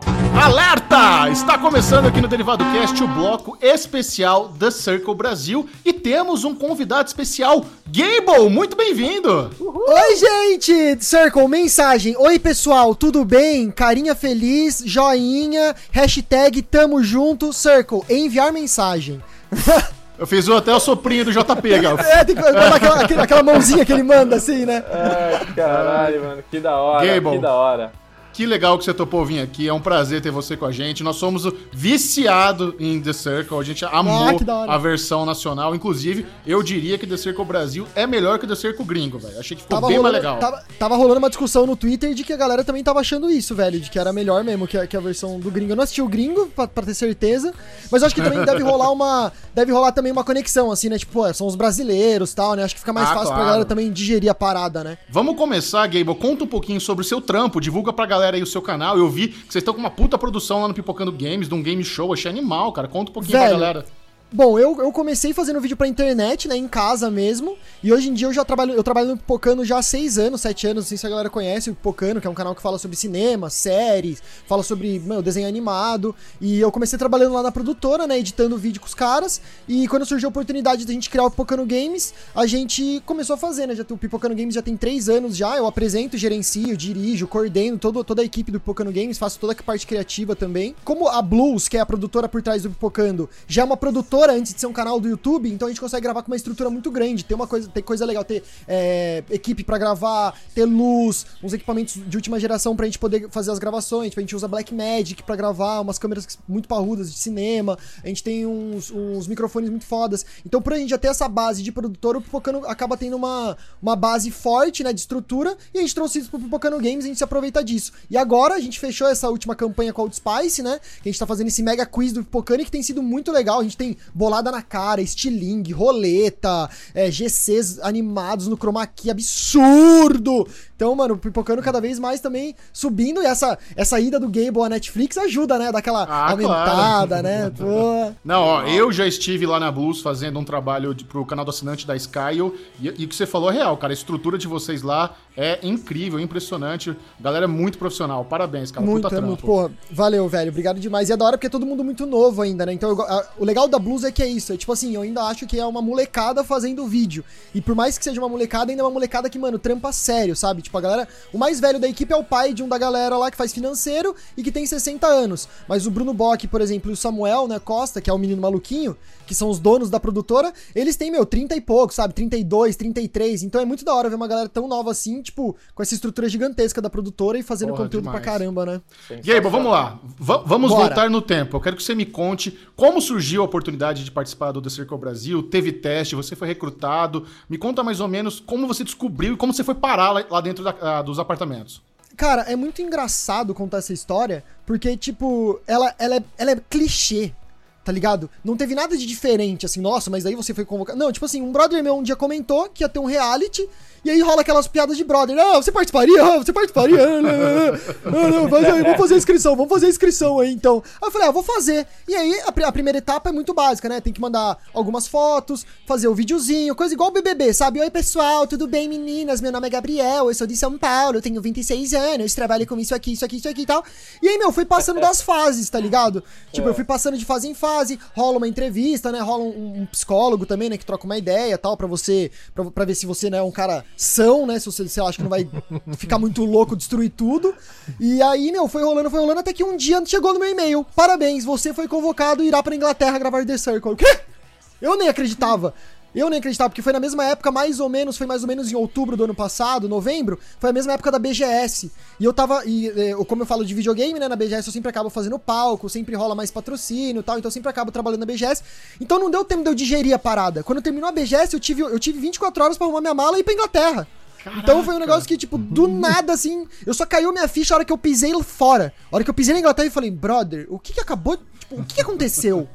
Eu fiz uma inscrição em junho e agora eu tô na Inglaterra. Eu tava ontem na BGS, hoje eu tô em, em Londres. Tipo, o que tá acontecendo com a minha vida, tá ligado? Então foi, foi. Mas foi muito clichê, foi muito básico. Fiz a inscrição. De, eu acho que a ajuda que eu tenho com câmera, né, por já gravar vídeo há muito tempo, acho que ajuda também a galera a entender que, ah, é um cara que acho que fica legal em câmera, deve ficar bom, né? Tipo, acho que seria interessante tê-lo aqui, porque é um cara que tem mais desenvoltura. E acabou dando certo e, meu, fui lá, participei do negócio. Nem eu acreditei, velho. Que demais. Cara, você ele... sabe que você sabe que uh, você entrou no The Circle e você falou que você é um cara que fala pra caramba, né? E é verdade, porque eu tinha muitas coisas pra te perguntar e duas você já respondeu logo de não, cara. Falo, não sei nem falo, perguntar. Alexandre, eu falo pra cara, teve muita gente que mandou assim pra mim, né? Não, achei o Gable quietinho e tal. O meu problema no The Circle é que eu acho que eu demorei pra, pra ter a desenvoltura da parada pra sacar, para cair a ficha. Eu tava muito. Eu tava muito. Eu falo uma gíria, a gente fala uma gíria, eu, Rolandinho, a gente tem uma gíria de gordão que a gente fala, que a gente fala assim, eu tô muito colado. Colado é aquela coisa que você tá, mano, tô coladíssimo, assim, eu tô tenso, sabe? Tô em choque, tô colado. E aí, os três primeiros dias eu tava colado, eu tava meio em choque, tudo pra mim era muito novo, sabe? Eu tava meio tipo, mano, o que tá acontecendo? Que ambiente é esse? Então, por isso que eu tava quieto. Aí, a hora que eu coloquei a minha touca, aí eu desci pro play, eu briguei com o Aki, eu briguei com todo mundo, aí eu falei, ah, agora o bicho vai pegar! E aí eu fui embora, né? Então, né? cara, eu, mas eu ia perguntar pra você justamente, quando que foi gravado? e onde, né? Porque todo mundo já meio que cogitava que não tinha sido no Brasil. Então você falou não, que foi na foi. Inglaterra e foi em outubro, beleza. Agora, uma coisa que todo mundo se pergunta é hum. se existia alguma limitação de chats que podia abrir, limitação uhum. de grupo, e quando você abria algum chat para conversar com as pessoas, se existia alguma limitação de perguntas. Porque eu via que os dias iam passando e ia me dando uma agonia que as pessoas não iam se comunicando. Se, pô, uhum. se o jogo é só para isso, será que alguns chats não viam pra edição? Então não, como é que ó, funcionava? Todo, todos os chats que. Eu não sei, eu vou falar mais por mim. Todos os chats que eu tive acabaram indo pra edição. Todos os chats que eu acabei, que acabou acontecendo comigo, todos entraram. Meu chat com o Aki, meu chat com o Dumareski com o JP. O que acontece é que não é um chat wall onde fica, tipo, aberto 24 horas por dia, tá ligado? Existem momentos ah. do dia que rolam os chats. Até porque eu acho que a graça do jogo é justamente isso: é você julgar as pessoas sabendo pouco delas, tá ligado? É, é você. E, e, também na hora que vão rolar os chats, você ser conciso e direto no que está falando para você conseguir passar aquilo que você quer passar, entendeu? Porque se, por exemplo, ficasse aberto o dia inteiro, meu, aí fudeu. O, o jogo não ia ter graça. A gente ia tirar um monte de opinião de todo mundo. Então, tipo assim, era, era naqueles momentos de jogos, no momento da festa, que a gente tinha esses momentos de chat, porque tudo, tudo acaba, acaba sendo um chat, né? Tipo, a festa é um chat, os jogos são outros chats. E aí são nesses momentos que você tem algumas frases que você pode falar também, porque são oito pessoas, se todo mundo ficar falando de, é, tipo, tudo toda hora, não dá. Então você não tem. Tipo, não, não tinha mensagens limitadas, mas chegava um momento que você percebia que já tava indo, tava indo pra um final, assim, sabe? Então, tipo assim, meu, já vou falar alguma coisa aqui meio tipo. É isso aí, galera. Bom dia, se hidratem, tá ligado? pra chamar atenção. Então, o meu maior problema no The Circle foi esse. Minha cabeça, velho, vocês estão vendo agora. Passa, eu sou, eu sou ligado no 220. E era muito difícil condensar as coisas em pequenas frases e conseguir falar Puta. o que eu tava sentindo, tá ligado? Exatamente o que, eu tava pensando. Isso que eu queria bater um papo com você. Porque quando o The Circle, né? Tipo, eu não sou um cara que curto muito reality show. Aí o Michel uhum. Arouca começou com essa pauta aqui no programa, que a gente tem que, é. vamos ver, vamos ver, vamos ver. E o The Circle, cara, assim que eu comecei a assistir, já me, me, me pegou por várias coisas. Primeiro, uhum. que é uma produção muito bem feita. Então, assim, a gente é tá falando de um feito. conteúdo nacional muito bem feito. Você vê que tinha uma uhum. textura, assim, de, de fashion filme, né? Quando vocês estavam uhum. se apresentando, tudo. E quando apareceu o Gable, eu falei, caralho, velho, porra, ainda tem torcida, velho. Tem um brother nosso que vai representar os nerds. Caralho, é ele, porra. Ele vai ganhar essa porra fácil, mano. O cara é gamer, nerd, impossível ele não ganhar. Certeza que ele é. É nós, mano, é nós. Aí, ah, pra tipo, caralho. Quando começou o jogo, eu vou falar uhum. pra você que é a mesma situação que vocês vivem lá dentro, a gente vive aqui fora. Porque assim que você começa a jo jogar, a gente julga muito os jogadores. E Sim. eu falei, caralho, velho, a gente veio aqui gravar e eu falei, porra, o Gabe é muito mau jogador, velho. Caralho. Pra caralho. Tipo, tinha que. Tinha, mas que isso, Bubu? Não, mas é, eu tô. Mas é verdade! Não, mas é verdade, eu mas confesso. É, eu. Vai... É, é o que eu falei, eu demorei pra sair do tutorial do bagulho, tá ligado? Tutorial longo pra caralho. Quando terminou, Nossa. já tava nos finalmente. Porque, mano, vai de encontro com tudo que você falou até agora. Primeira coisa, vocês uhum. passam por um, uma curadoria dos personagens que vão entrar lá dentro. Pô, você, uhum. cara, no teu clipe, você se expressa super bem. Você parece aquele menino de comercial, porque Você- é muito expressivo. O teu, a Uhum. tua cara é muito expressiva. Dá pra. Ai, poxa, obrigado, obrigado. Pelas suas feliz agora, expressões nossa, eu né? sei o que você quer falar, entendeu? Então, os Uhum. outros jogadores também tinham isso, né? De tipo, se expressar muito bem. Mas eu acho que na hora Sim. que você cai de balão lá dentro e você precisa entrar pro negócio, é muito diferente, né, cara? Mesmo pra É um muito cara diferente. que é gamer, que tá acostumado com fases, com estratégias e tudo mais. Tipo, porque no fim, até uma, uma, uma coisa que eu queria levantar com você. O The Circle ele foi muito menos um jogo de verdade. A galera jogou Foi, muito pouco. muito menos. Foi muito Jogou assim, muito quem pouco. ganhou, ganhou pela honestidade e não pelo game, parece. sabe? Exatamente, exatamente. Eu, eu, a gente, eu até repito essa pergunta pra várias pessoas, porque acho que é legal, mas tipo assim, quem você eliminaria se você fosse o primeiro influenciador do The Circle? E muita gente falou, ah, não, eliminaria o JP, ah, porque ele é fake, a Ana Carla. Eu não. Sabe que eu- se eu fosse o influenciador, eu ia eliminar o terceiro lugar, velho. Foi o cara que ficou mais forte depois dos dois Claro. primeiros influenciadores. É, como óbvio. gamer, como gamer, o certo seria eliminar os mais fortes primeiro, pra você ter chance de chegar até o final, tá ligado? Lógico, cara. Então é isso que a galera não. Tipo assim, eu assi- assistindo hoje tudo, deu pra entender que, tipo, é muito coisa do brasileiro isso, né? De tipo assim, não, eu quero estar com as pessoas que têm mais a ver comigo, as pessoas que são honestas. Pô, que bom que a gente conseguiu passar essa mensagem. Mas no fim das contas, o que eu falei no meu perfil foi real. Eu queria ter feito amizades pra depois apunhalar a galera nas costas, velho. No primeiro momento, eliminar o cara que foi meu amigo. Porque é o cara que ia ser forte, tá ligado? Infelizmente, é a real. Eu falava isso, velho. No jogo lá, a gente tava em oito pessoas, só uma ia ganhar, velho. Não dava pra ganhar de grupo, mano. Isso não tem essa de segundo lugar vai ganhar metade do prêmio. É. Só o primeiro lugar ganha, mano. E aí, você vai ficar levantando a bola de um cara que não é tu? Você tem que levantar a tua bola, mano, não a dos caras, tá ligado? Tinha que ser Então- que nem The Division, então, tipo, né? é- é- é. Né, Gable? Tinha que ser que nem The Division no- na área black lá, que você vai com o amiguinho e fala, mano, agora eu vou te matar que eu já recolhi tudo que eu queria. Exatamente, velho. Agora já era. Agora é bala, me dá aqui o seu loot. Tá, tá, tá, tá, tá, tá ligado? É isso. Ô, ô, ô, mas, Gable, mas é interessante porque, assim, se a gente parar pra pensar, vocês foram meio que beta testers. Porque quando vocês gravaram a versão nacional, vocês nem tinham assistido ainda a versão gringa que, que saiu um pouco antes, né? Então eu Sim. Que as próximas temporadas vai ser muito diferente. Eu imagino Vai ser que nas muito próximas diferente. temporadas, a galera que já assistiu como é que joga, talvez adote essa estra- a estra- estratégia que você falou. Que pra mim ela é muito coerente, de você ir. Cara, uns Dumaresque da vida, JP, que você viu que era carismático, era bom, esses caras têm que rodar logo de cara, senão ganha. Só que no, no final não ganhou, né? Mas é, esse seria o meu raciocínio também. Ah, Mas é, você tem que- ganhou tem que ir o pras perfil- cabeças, né? Ganhou o perfil do Maresk, JP, Marina, tipo, ganhou as pessoas que estavam super expressivas. é, conver- Eu, se eu fosse a Luma, eu já tinha metido do Maresk pra fora, velho. Porque ele era muito influente com todo mundo. Ele Tipo, era, eu adorei o do Maresk, eu achei ele divertido pra caramba. E na semana passada que a gente falou, eles falaram: Ah, quem vocês estão torcendo? Eu falei: Eu tô torcendo pro do Maresk. Porque pra mim ele é Uhum. muito jogador. Ele sabia unir todo mundo, manipular todo mundo ali de um, de um jeito honesto, mas você vê que no fim ele era o mais forte. Eu até fiquei impressionado. Então, mas é por isso que eu acho.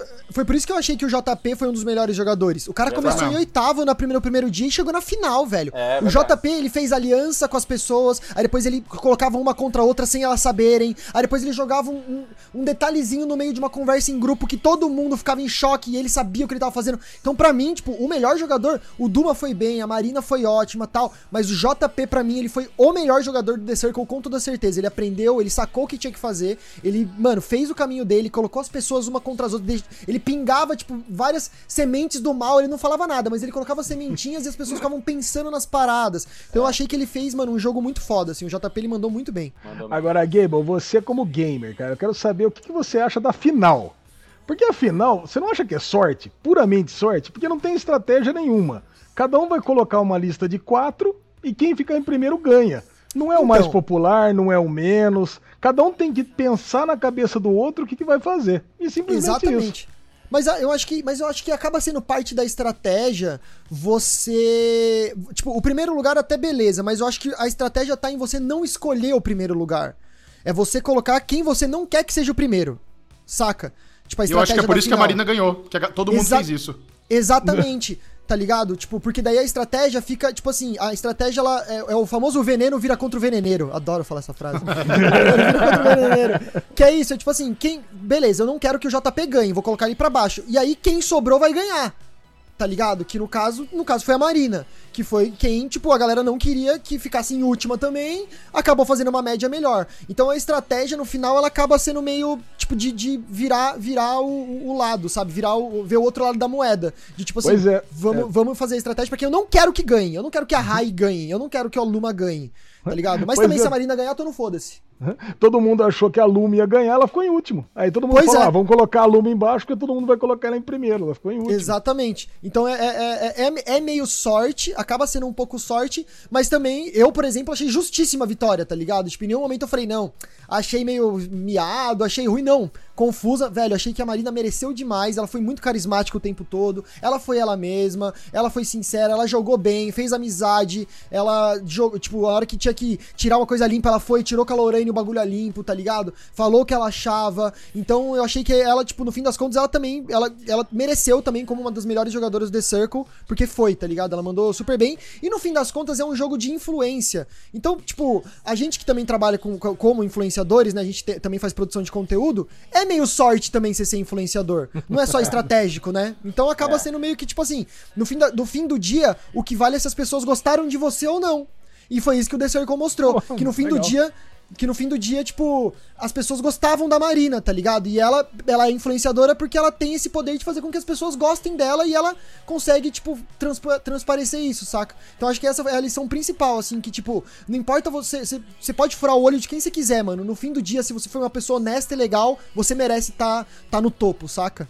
Bem legal, cara. E o Renan, mano, o que, que você achou do cara chegando na, no- no- nos 45 do terceiro tempo, né? Puta, Ah, não teve né? chance. Não, Não teve tem, chance. Sem chance, sem Difícil, chance. Ou ele, né? ou ele tinha que chegar pra causar, assim, tá ligado? Chegar como se fosse uma, uma bomba, assim, um bagulho nuclear, chegou e. Brá, fez todo mundo brigar e pá, e não sei o quê. Ou, tipo, o Renan também, eu acho que como eu. Tipo, a primeiro momento, principalmente a primeiro momento quando você entra no bagulho, é muito estranho, tá ligado? É diferente, velho. Você não tem noção do tempo, você não tem noção do que tá acontecendo do lado de fora. Então acho que você se sente meio perdido. E eu acho que, porra, você ter 20, sei lá, 24, 36 horas ali pra conseguir se adaptar a um monte de gente que já tem grupos formados. Puta, muito difícil, velho, muito, Muito. difícil. Infelizmente, o Renanzão não teve nem chance. Mas é um cara bonito demais, viu? Puta, O cara é bonito. puta é bonito. que pariu. Mas quem fez sucesso mesmo foi a sunga branca do, do JP. Mas também, né, meu querido? berinjela. Não, a, su- a sunga branca dele é o que tava dentro da sunga, né, meu querido? recheio. Puta, mano. Puta vida, velho. O cara tava comendo panqueca do- na janta, no almoço, café da manhã, coração enrolado. Ó, tá bonito de ver, velho. Até eu fiquei, caralho. Que momento Ok, do The bom. Circle. A- aque- aquele predinho que aparece na série, é lá que vocês filmam mesmo? A Netflix é dona daquele prédio, vocês estão lá em algum, naqueles apartamentos? Ou isso é um balão de edição? Exatamente, velho. É um prédio gigantesco, cada um fica num apartamento lá, tá ligado? Não sei quantas pessoas ficam por andar. Tipo, não sei exatamente quanto. qu- qu- tipo, onde fica toda a estrutura de tudo montado, tá ligado? Porque a gente só fica dentro, ali confinado no, no, no quarto. A gente não sai dali pra nada, você não consegue ver nada, mas fica todo mundo no mesmo prédio. Tanto que no dia que você sai, ele, você sai, você já pode meio que, tipo, ver tudo, assim, né? Você já dá uma olhada, tipo, no prédio e tal. Você fala, caralho, eu tô aqui num prédio mesmo, saca? Tipo, as pessoas estão aqui. E aí É. você, mano, vai até o quarto da pessoa, literalmente. Você desce escada, pega um elevador, sabe? Vai até o quarto da pessoa, bate na porta lá e. E manda pra dentro, tá E ligado? entra. Então, então, tipo, é tudo junto, é tudo num lugar só, é uma estrutura gigantesca, um prédio muito grande e que você só percebe que é mesmo. Porque é muito engraçado, velho. Como você não vê ninguém, você só interage por uma rede social, eu, pra mim, tava numa pegadinha gigantesca do Silvio Santos, velho. Eu tinha certeza. Eu só, per- só caiu, tipo assim, eu só entendi realmente que eu tinha gravado o bagulho depois que eu saí. E aí, no dia que você tá indo embora, eu olhei pra. Eu tava dentro do táxi, eu olhei pra trás e falei: caralho, é o prédio do Circle mesmo. Eu tava aqui. Não foi o Silvio Santos, tá ligado? Não foi o Silvio Santos, velho. Então, essa parte é a parte mais legal, que você realmente entende. Porque até o momento, velho, você não vê ninguém, não fala com ninguém, não ouve ninguém. E você fala, brother, eu tô achando que nem essas pessoas aqui não existem, parceiro. Eu teve um dia lá. zoeira. Que eu acho que. Acho que foi. Não sei se foi o segundo ou o terceiro dia que eu acordei. Eu acordei bugadaço. Porque eu tinha certeza que não era real o que tava acontecendo. Eu tinha certeza que, tipo, era uma mentira. E eu tava, tipo. Eu tava numa realidade paralela, assim, tá ligado? Eu fiquei, tipo, relaxa, essas pessoas aqui é tudo de mentira. Marina, Dumaresque. Os caras inventaram qualquer nome aqui nessas bostas aqui, só pra tipo, saber fazer funcionar o negócio aqui. Isso aqui não existe, fiquei puto no dia inteiro, fiquei meio bolado. E aí o cara falou, daí, tipo, né, tá tudo bem, velho. Existe o bagulho mesmo. Então é muito estranho porque. É, é, é uma situação bizarra, velho. Você não tem contato com ninguém, não fala, você não sabe se o que tá acontecendo é de verdade. Pra... Eu tinha certeza que era pegadinha do Silvio Santos, velho. Tinha certeza, certeza. Cara, tem uma coisa que eu preciso te perguntar. Quando você foi visitar, né? Quando todas as pessoas vão visitar outra casa quando é eliminada, todo mundo uhum. sai com aquela cara de bravo. Isso é uma orientação uhum. do programa? Ou você sai puto da não. vida mesmo? Não, é porque como você. Tipo, quando você, quando, quando você diz aquela, na, na filmagem do corredor lá, naqueles Isso. corredores, quando você tá indo pelos corredores. Não, é porque eles, eles falam, tipo. Aí tem uma indicação de, tipo assim. Faça uma cara de que você tem certeza do que você tá fazendo. Aí você tem certeza, você tá puto. Tô puto, tô puto, tô puto, tá ligado? Tipo, não, porque ah, assim, você, faz uma, você faz uma cara meio de mal, você dá uma aquela. Ah, tô, tô, tô meio. Tô, quero, vou, vou ver se essa pessoa aqui é de verdade, ou vou ver se não é pegadinha do Silvio Santos, caralho. Tá ligado? Não, porque com exceção, com exceção do Raf, né? Ele foi o único que saiu com aquela cara de debochado que ele tem mesmo, rindo. Todos uhum. os outros, cara, até o Lucas e o Marcel, né? Que é a, a Luma, uhum. até eles saíram com aquela cara de bravo, que nunca fizeram no programa nenhuma vez. Eu falei, ah, os caras devem falar, faz cara de bravo agora nesse corredor que eu quero ver. Vai é que pegar quem tá do outro de, lado. Ele, é, a indicação é, tipo assim, faz uma cara meio de tipo, de que, mano, você tá, tá certeza, tá ligado? É tipo a reta final, pá. Então você faz uma cara meio de tipo assim, mano, vou lá, tá ligado? Vou conhecer essa pessoa, vamos ver se é de verdade. Tô aqui, pá, com essa cara meio pá, entendeu? Ô, Gabe, eu acho que uma pergunta que a galera tem, que uhum. eu ficava toda hora, caramba, mano, quando vocês recebiam na porta alguma coisa, não dava vontade de enfiar uhum. a cabeça, dar uma bisoiada? Porque eles deviam Cara, então. entregar então... em tempos diferentes, uhum. né? Pra ninguém se ver, né? Sim, então, eu acho que na verdade era tudo entregue no mesmo, na, na, mesma hora, só que nesses momentos que a gente conseguia dar uma olhadinha para fora, era tipo assim, tinha um, era um corredor com várias portas. É. E não portas que eu digo, tipo, não era um corredor com várias portas de lado. Não, eram portas de corta-fogo, sabe? Lá na gringa tem muito isso, aquelas corta-porta-fogo. Você anda dois, três quartos num hotel, por exemplo, os hotéis lá eram tudo assim. Você entra duas, você anda duas, duas três portas naquele corredor, tem uma porta corta-fogo. Aí você tem mais duas, três portas, porta corta-fogo. Então, tipo, você olhava assim, só via um monte de porta fechada. Você não falava, tipo, ai, ah, beleza, vou até ali. Tava tudo fechado, você só ia ali na fora e, e pegava a parada, sabe? Mas e também um eu acho que rola muito. Né? Ah, você dava um bisozinho, mas eu acho que também rola muito aquela coisa de tipo assim, você tá ali no game, você quer muito. Você quer muito é, ter a experiência 100%, sabe? Sim. Então você também não quer, tipo, roubar no jogo. Você também não quer. Você não tá com a fim de olhar lá fora e tentar conhecer alguém. Porque é. perde a graça do rolê, sabe? Então eu acho que também vai muito das pessoas que estão ali também entrarem na brincadeira, sabe? Tipo, claro. se você for para desmascarar o programa, acho que perde a graça, saca? Perde, tipo, a graça do negócio é, é, você não conhecer ninguém. A graça do negócio é você não ouvir as vozes das pessoas, é você estar tá nesse mundo, sabe? Tipo, é, tá, a, a, graça dele é você realmente não saber de nada. Então é um eu pouco... acho que se você tentar se espiar, acho que você perde um pouco da magia do rolê. E chega a ser um pouco enlouquecedor. A gente tá vivendo um momento de quarentena agora que é um Sim. pouco parecido, né? Sim. É, como é que foi esses dias que você ficou assim sozinho mesmo? Eu vou mostrar uma coisa aqui, a gente tá com câmera, não sei se o pessoal, o pessoal não vai conseguir ver, mas depois eu mando uma foto se vocês quiserem colocar em algum lugar, mas a gente tá com tá. câmera. Mas foi basicamente, eu tinha um caderno que tinha, um quadricula, tinha uns quadradinhos para você desenhar. Eu pintei todos os quadrados, velho.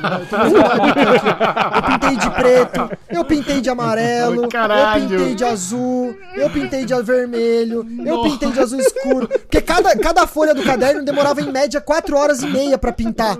Então eu fazia isso, velho. Tipo, eu desenhava, pintava, lavava umas louças, pintava uns cadernos, pintava uns quadrados. Tipo, sei lá, dava umas cambalhotas sozinho. Teve, teve um dos dias que, como tá indo pra Netflix, né? Então você não pode, tipo, é, por exemplo, cantar umas músicas, né? Porque, pô, tem direito autoral, tem todo esse problema. Então teve um dia lá que eu falei, ah, meu, hoje eu vou cantar, não tem problema se não for nada pro ar, tô afim, foda-se. Fiquei cantando o dia inteiro lá, foda-se, sozinho. É, erguei as mãos e daí, foda-se, foda-se, Padre Marcelo Internacional, entendeu? Porque você porque fica, não é que você não é que você enlouquece, mas é tipo você se conhece, tá ligado? Tipo, foi uma experiência que mudou minha vida. Eu sou, uma, eu sou um Gable diferente do que eu era, tá ligado? Porque eu me eu, me, eu tive um processo de reconhecimento. No, não no sentido de me reconhecer, no sentido de retracinho conhecer de novo. Eu me conheci de novo, tá ligado? Fazia muito tempo que eu não ficava sozinho comigo, velho. Só eu, sem nenhum tipo de, de externalidade. Não, eu não tive celular, não tive jornal, não teve pessoas. Então você se conhece de novo, então é muito louco. Porque, sei lá, nem eu sabia que eu pintava, eu tinha paciência para pintar tanto quadrado, tá ligado? nem, nem Nossa, Gable, tinha... se a galera tipo... do Mind Hunter acha esse caderninho, você vai preso, bicho. Pô, tô... não, total, velho. As pessoas vão achar que eu sou um serial killer, velho. Meu, teve um dia aqui, ó, tem até uns desenhos. Eu fiz desenho, fiz uns desenhos, fiz os desenhos da minha sala. O, o círculo aqui do The Circle. Nossa, desenho manda muito essas fotos pra gente mostrar pra galera. Muito bom. Caralho, você desenha Eu bem pra caralho. Tá, nada, eu tenho uma noção só porque eu fiz, eu fiz animação, né? Mas eu, eu terminei a faculdade eh, fazendo grupo com quem desenhava porque eu não sabia desenhar, eu só animava só. Ô, e como que era a dinâmica de academia e o furô? Porque pelo menos você tinha esses dois negócios pra passar o tempo, mas a gente via que quase ninguém furô. E academia, eu não sei se era no- quarto, se tinha algum andar, como é que era? O ofurô, por que, que ninguém ia pro ofurô? Porra, a Inglaterra tava frio pra caralho, velho. Tava fazendo dois graus naquela merda. Eu não sei como é que a Marina teve coragem de ir naquela porra daquele ofurô, velho. E o ofurô ele ficava na parte externa, né? Sim, então, então eu, eu não usei. Eu já, não- eu já não gosto de piscina, tá ligado? Eu já sou de praia, eu sou gamer, não gosto de ficar mostrando minhas tetinhas pras pessoas, não gosto de tirar camiseta, tá ligado? Não curto esses rolê, não. Então eu já não fui no ofurô. E na academia também eu sou zero exercício físico. Eu sou uma pessoa sedentaríssima mesmo, assim, tá ligado? Eu ando de skate bem às vezes. Mas quando a galera queria ir, você você falava, tipo, pessoal, tipo, precisava ir na academia, tá ligado? Precisava ir no, quero ir no furô hoje. E aí, eu acho que batia um, meio que um... Não sei se eles têm uma agenda, não sei como é que era o controle, mas eles falavam, ó, pode ir agora. Não, agora não dá, tá ligado? Tá. Tipo, eles não falavam exatamente por quê, nem como. É, você fica sempre muito em, muito em aberto, sabe? Tipo, você não sabe direito como são as coisas. Só fala assim, ó, Gable, agora você não pode ir na academia, tá bom? Beleza, e vou ficar aqui no quarto então esperando. Até o momento que der, ó, Gable, agora vai rolar uma oportunidade na academia. Você quer ir na academia? Ah, não, quero. Teve um dia lá que eu fui na sala de yoga, Giovanni Eubank até me zoou, falou, olha lá o Gable perdido. e foi justamente porque foi um dia que eu não tava me aguentando lá e falei, tipo, gente, eu preciso, preciso dar um rolê fora daqui, que tá osso, tem como ir pra outro lugar? Não, a gente vai ver se a sala de yoga tá disponível e tal. E era, eu acho que era cedo nesse dia, foi um dia que eu não dormi direito, acordei muito cedo, e acabou rolando, fui lá, dei um rolê, fiz o chat com o Aki, deu, deu tudo certo. Mas é mais ou menos isso, assim, você meio que, que tipo, você não pode só ir livre, sabe? Você fala, tipo, ó, posso ir na academia? Você vai Tá. até a academia, sacou? Beleza. Puta, o JP, então, lazarento, velho. O cara fez o Não, booking JP da não- academia todos os dias já, né? Morou lá, velho. Ele, ele morou na academia, velho. O JP todos os dias tava lá, velho. Eu acho... É, ele deve ter feito o booking antes de entrar no The Circle. Ele já deve ter agendado tudo É, já. ó, a academia é minha, eu já ponho todos os dias. O quão tempo real o chat funciona? O que você tá falando de voz e aparece o textinho ali? Porque na edição parece que o The Circle é o melhor aplicativo de voz do mundo, cara. Que vocês falam. já- Mas eu imagino que ali tem algum truque de edição, não é, não é possível que seja tão Sim. tempo real assim. Não, tem, rola um truque de edição, mas é, os chats eles normalmente são um pouco mais demorados do que realmente parece. Lógico que não é, tipo, os chats não demoram 10, 15 minutos, né? Os chats eles demoram um pouco mais, porque é um processo, tem que esperar a resposta da pessoa, aí você às vezes pensa, e não é só você, né? Tem mais oito pessoas que estão pensando em respostas também. Não, mas eu vezes- digo na velocidade de você falar e aparecer o, te- o texto na Ah, tela. não, isso, isso, pff, isso é na hora, assim, cara. Ah, Você na fala hora mesmo? negócio- é na hora, é na hora. Tipo, você fala, na hora já aparece, já vai escrevendo na tela, aí você, putz, Circle, apaga aquilo ali que tá ruim. O Circle apaga, você vai escrevendo de novo, tá ligado? É um tá. sistema bem inteligente, velho. Não, mas Não você vou, não vou que entrar é em detalhes, pessoa, não né? vou entrar em detalhes, mas é um sistema inteligente, só isso que eu falo. Só isso que eu falo, só isso que eu falo.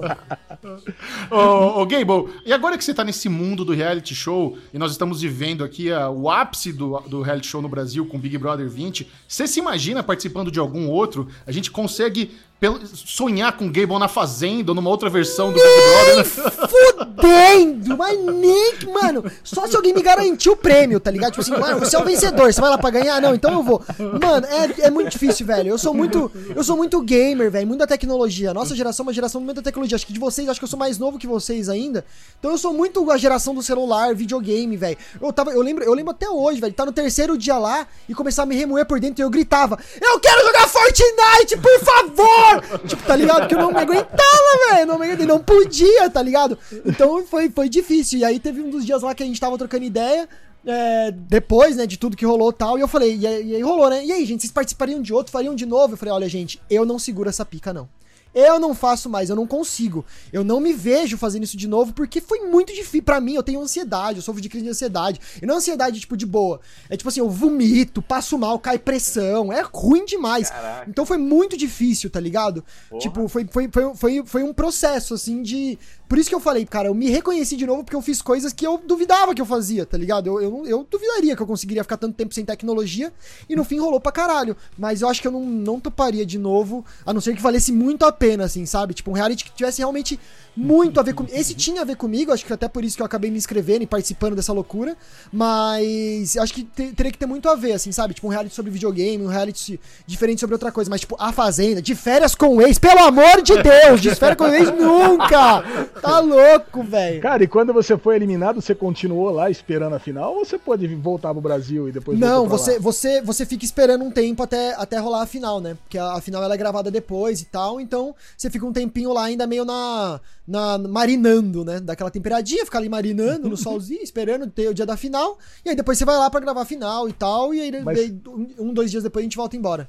Mas você pode assistir pelo menos enquanto você fica esperando ou não? Foi uma não. surpresa completa saber quem são os cinco Tudo finalistas. surpresa, é tudo surpresa, Caralho. velho. É tudo, tudo, tudo, tudo. Tanto que, eu não sei, é que, é que não dá pra, não dá pra perceber direito, mas naquele momento da final, que chamam a Luma e entre os gêmeos, eu fiz uma cara de choque, porque eu fiquei chocado, eu fiquei, mano. Não é só um cara, são dois. Não são só dois, são uns gêmeos. Tá ligado? Eu fiquei, mano, bugou três vezes a minha cabeça, tá ligado? Eu virei três cambalhotas de costas ali. Tipo, que, que foi bizarro. Então tudo que você tá sabendo, tipo, ninguém te fala nada. É muito legal. Tipo, isso é legal. Tipo, acho que. Eu não, eu não posso ficar falando muito da produção, mas uma coisa que eu posso falar da produção é que todo mundo tá jogando a parada, não é só a gente. Tá todo mundo na brincadeira com você, ninguém quer que você perca também. E é, e é muito legal, isso é batido na tecla várias vezes, velho. Que como é a primeira vez que você tá participando de um reality, é, eles fazem questão de te lembrar que você vai sentir aquilo uma vez na vida só, velho. Esse é o primeiro reality que você tá participando, tá ligado? O próximo não vai ser, você não vai sentir as mesmas coisas, você não vai ter as mesmas experiências. Então eles fazem questão de você sentir tudo, todas as surpresas, tudo que vai rolar, você sente, mano, a flor da pele as paradas, é tudo muito real. Quando eu chorei na Netflix porque eu saí, tipo, era real mesmo, tá ligado? Eu tava Boa. triste, eu tava, ao mesmo tempo eu tava muito feliz porque eu ia sair daquilo, eu tava tenso de verdade, é. tava muito difícil, tá ligado? Então eu chorei meio, o meu choro foi meio a meio. Foi um choro de tristeza, mas também foi de felicidade, mas você sente tudo aquilo, é muito real. Tudo que foi falado, tudo que foi sentido é do coração mesmo, velho, do coração mesmo. A felicidade que todo mundo sentiu da Marina ganhar, tá ligado? Tipo, foi um negócio. É, é muito foda, é muito foda. E a Netflix, a, eles fazem questão disso, de que a produção faça com que você se sinta que você sinta que essa experiência é única, tá ligado? Que só vai sentir isso uma vez na sua vida. E não tem, não tem como repetir, velho. Isso não tem como repetir mesmo. Tudo que eu senti lá, tudo que aconteceu, nunca mais eu vou sentir na minha vida, não tem como. É impossível, tá ligado? Então foi muito da hora, velho. Tudo valeu foi. super a pena, assim. Foi muito foi legal. Da hora mesmo, cara. Ó, eu, eu de novo, reforço que The Circle Brasil, para mim, é o melhor reality que eu já vi. Tipo, ele. Que ele, da hora, ele, ele, pega mesmo. Ele, ele, e ele fica com esses cliffhanger que você tem que. Caralho, filha da mãe! Então você não consegue assistir um. Você já vai no próximo, próximo, Sim. próximo. Que resumo, velho. Já tô vendo na sequência. Tira esse resumo daí. E eu, eu, eu gostei muito que os cliffhangers deles são bons, velho. Aqueles Bom. momentos que tem eliminação. Aí eu adorei aqueles episódios que acabam quando eles vão eliminar. Aí o eliminado é, aí mostra a câmera de fora e faz um plan, faz só o barulhinho. Você, mano, o que, que aconteceu, caralho? Cadê o próximo? tipo, caralho, quero muito assistir. Então Fantástico, foi muito foda, é muito cara. bom mesmo. Bom mesmo, velho. Não, cara, a, a, montagem realmente do The Circle é incrível. Eu, eu até queria te perguntar se a gente pode chamar o The Circle Brasil de uma produção brasileira. Porque me parece que é uma produção 100% gringa feita pro Brasil. Como é que, uhum. ou não? Ou, ou, ou, a produção é brasileira? Como é que é? Cara, é, a produção é brasileira, assim, tipo, é, é uma produção brasileira. É lógico, é uma ideia de fora, né? Que vem de fora, da Netflix gringa, né? Que veio lá de fora, mas é uma produção 100, 95% brasileira, tá ligado? Ah, legal, vou, vou, legal. vou, deixar só pincelado isso, mas é uma produção 95% brasileira mesmo. Acho que é por isso que deu tão, tão certo, tá ligado? Porque são brasileiros fazendo pros brasileiros. E no fim das contas, nem eu tinha reparado, mas, meu, tem gente do Brasil inteiro no The Circle, tá ligado? Tem um, uma pessoa de cada lado do país, isso é muito foda. Isso é muito legal. Então acho que acabou dando tão, tão certo também porque eram brasileiros para brasileiros, tá ligado? E, tipo, todo mundo muito humano, todo mundo muito legal, sem preconceito nenhum com nada. Eu gostei muito que estão saindo várias matérias falando sobre o público LGBT que tem dentro do The Circle, representatividade pra caralho. Isso eu, eu sou muito esquerdinha, sou pra caralho, pau no cu, pode xingar. Xinga nos comentários, pode falar, pode falar. Esquerdomacho pra caralho. Eu não tô cagando, velho, tô cagando, velho. Porque antes de existir direita e esquerda, os caras, eu só falava que eu acreditava e ninguém brigava. Aí agora que tem, me colocam no meio de um grupo grupo. Então foda-se, é. que é pra ser, eu sou. Então eu achei muito da hora, velho, porque tem uma representatividade foda, é feito com sinceridade, tem gente do Brasil inteiro, uma variedade incrível de pessoas. Então foi. É, eu, eu, eu duvidava também que ia ficar tão bom e ficou do caralho, velho. Fiquei muito feliz também com o resultado, caralho, tô muito feliz cara. mesmo. Parabéns. Então é isso aí, Gable, muito obrigado, cara. Adorei sua participação aqui. E pra, pra gente concluir, compartilha com a turma aí suas redes sociais, seu, seu canal no, no YouTube, Pipocando Games. Pode mandar tudo aí pra galera. Pô, gente, eu que agradeço. Valeu aí vocês pela oportunidade aí de falar um pouco sobre. É, Eu, por mim, mano, ficava o dia inteiro falando de The Circle aqui. Foda isso, né? Eu contava tudo, velho. Muito legal. foda. Mas, gente, muito obrigado. Quem quiser me acompanhar, pode ir em instagram.com.br Gable. Todas as minhas redes sociais. Jogar Gable, você acha? G-A-Y, gay de gay mesmo, B-O-L. pele Jogou, achou no Google, tem tudo. E aí tem o meu canal, Pipocano Games, né? Que eu faço com o Rolandinho do Pipocano também. Faço live todo dia em twitch.tv barra Gable. Tem o meu projeto solo de violão e voz, que chama Agora Só. Tem uma banda de post HC que chama Make, Make, Make Me Alive. Eu tenho. Ah, tem. Puta, mano. Joga Gable na internet que você vai achar tudo, parceiro. É nóis, tamo junto. E assista. Se você não assistiu ainda, assista The Circle na Netflix, que é uma experiência muito foda, velho. Foda Valeu, Gable. cara. Obrigadão, é nóis, gente. Obrigado, Meu valeu brother. demais. Obrigadão. Até mais, cara. Alexandre Bonfá, leve-nos para casa. Vamos encerrar esse fantástico Derivado Cast depois do ótimo papo aqui com o Gable. Com o bloco, ninguém se importa. Vamos lá. E agora tinha que acontecer, né? Em homenagem a coronavírus, família registra filho com o nome Alquim Gel com Q-U-N. Isso no Brasil, claro, né? Lógico, né? Vamos lá, vamos ver. Espírito Santo, na cidade de Serra. Vamos lá. E aí, o que, que vocês acham disso? Eu acho que assim que o derivado sair, vai ter o comentário. A lesão é fake news, caralho. É, eu também acho, viu? Mas teve, né? O Facebookson, teve esse- esses nomes legais. Aqui no Brasil a gente tem essa criatividade. Olha, cara, eu, eu, eu acho que isso aqui tem cara de fake news. Mas alguém pode ter visto essa fake news e já corrido pra fazer a, a notícia verdadeira, entendeu? Sim. Gostou da ideia. Ah, é uma pena, né, cara? É uma pena que a criança vai chamar álcool em gel. Puta que pariu. Se é que é verdade, provavelmente não é, né? Mas tudo bem. É, muito bom. É isso aí, muita delícia gravar com vocês, meus amiguinhos. Alezinho, quem quiser continuar trocando ideia com você, quais são suas redes sociais? Ale Bonfá Cardoso no Twitter, Derivado Cast no Twitter e Ale Bonfá no Instagram. E você, Bubu, com essa carequência aí maravilhosa? Tá precisando dar aquele shave, né, cara? Não tá tão brilhosa assim. Beclemente22 no Twitter, Beclemente22 no Instagram. E Micharouca, quem quiser saber tudo sobre as lives de Westworld, onde que procura-se? Ah, é só seguir lá no Twitter, no arroba Série Maníacos e principalmente no Telegram e no Instagram, no Instagram no caso, é arroba Série Maníacos TV. Lá a gente faz um monte de stories, comentando tudo. Eu já tô tão entediado aqui na, no coronavírus que eu tô fazendo stories da, da minha caixinha do, do, do Doctor Who com trilha sonora. Tá uma delícia, tá bom? Esse foi o Derivado Cast. Adeus.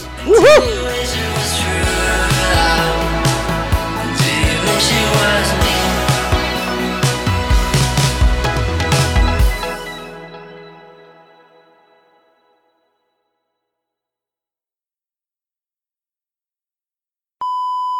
Bubu não quer deixar as pessoas falar, então é isso. Desculpa, fala. Tô brincando.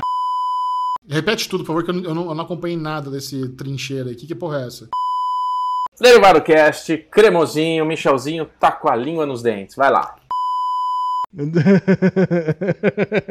Então tá, é caiu. Caiu essa parte. É... Tá bom. Vamos cortar então? Mas assim, é. Ó, tá, é, tá acabando o tempo ali de novo. Apareceu aqui pra mim. Me... E para concluir o nosso delicioso blocos de. Se... O que foi, Alex? Quer falar uma coisa? Não? Beleza. Fala aí, Alezinho. Não, eu tô mostrando pra Lu, Game. Oi, Lu! Tudo bem, Lu? Tá suave? Oiê! Tava torcendo Team Gable, Team Gable, hein, Lu? Team Gable, torceu pra mim lá, hein, pô. Alquim não é Alezinho. nome de anjo, Michel Aroco? Você que manja dos anjos? Não sei, Bubu. Tá bom. O Michel. Quando você corta o Michel na hora errada, ele faz uma cara de decepção, cara. A cara de desapontamento dele Nossa, é ótimo. Kim é nome de anjo, como é que eu sabia isso?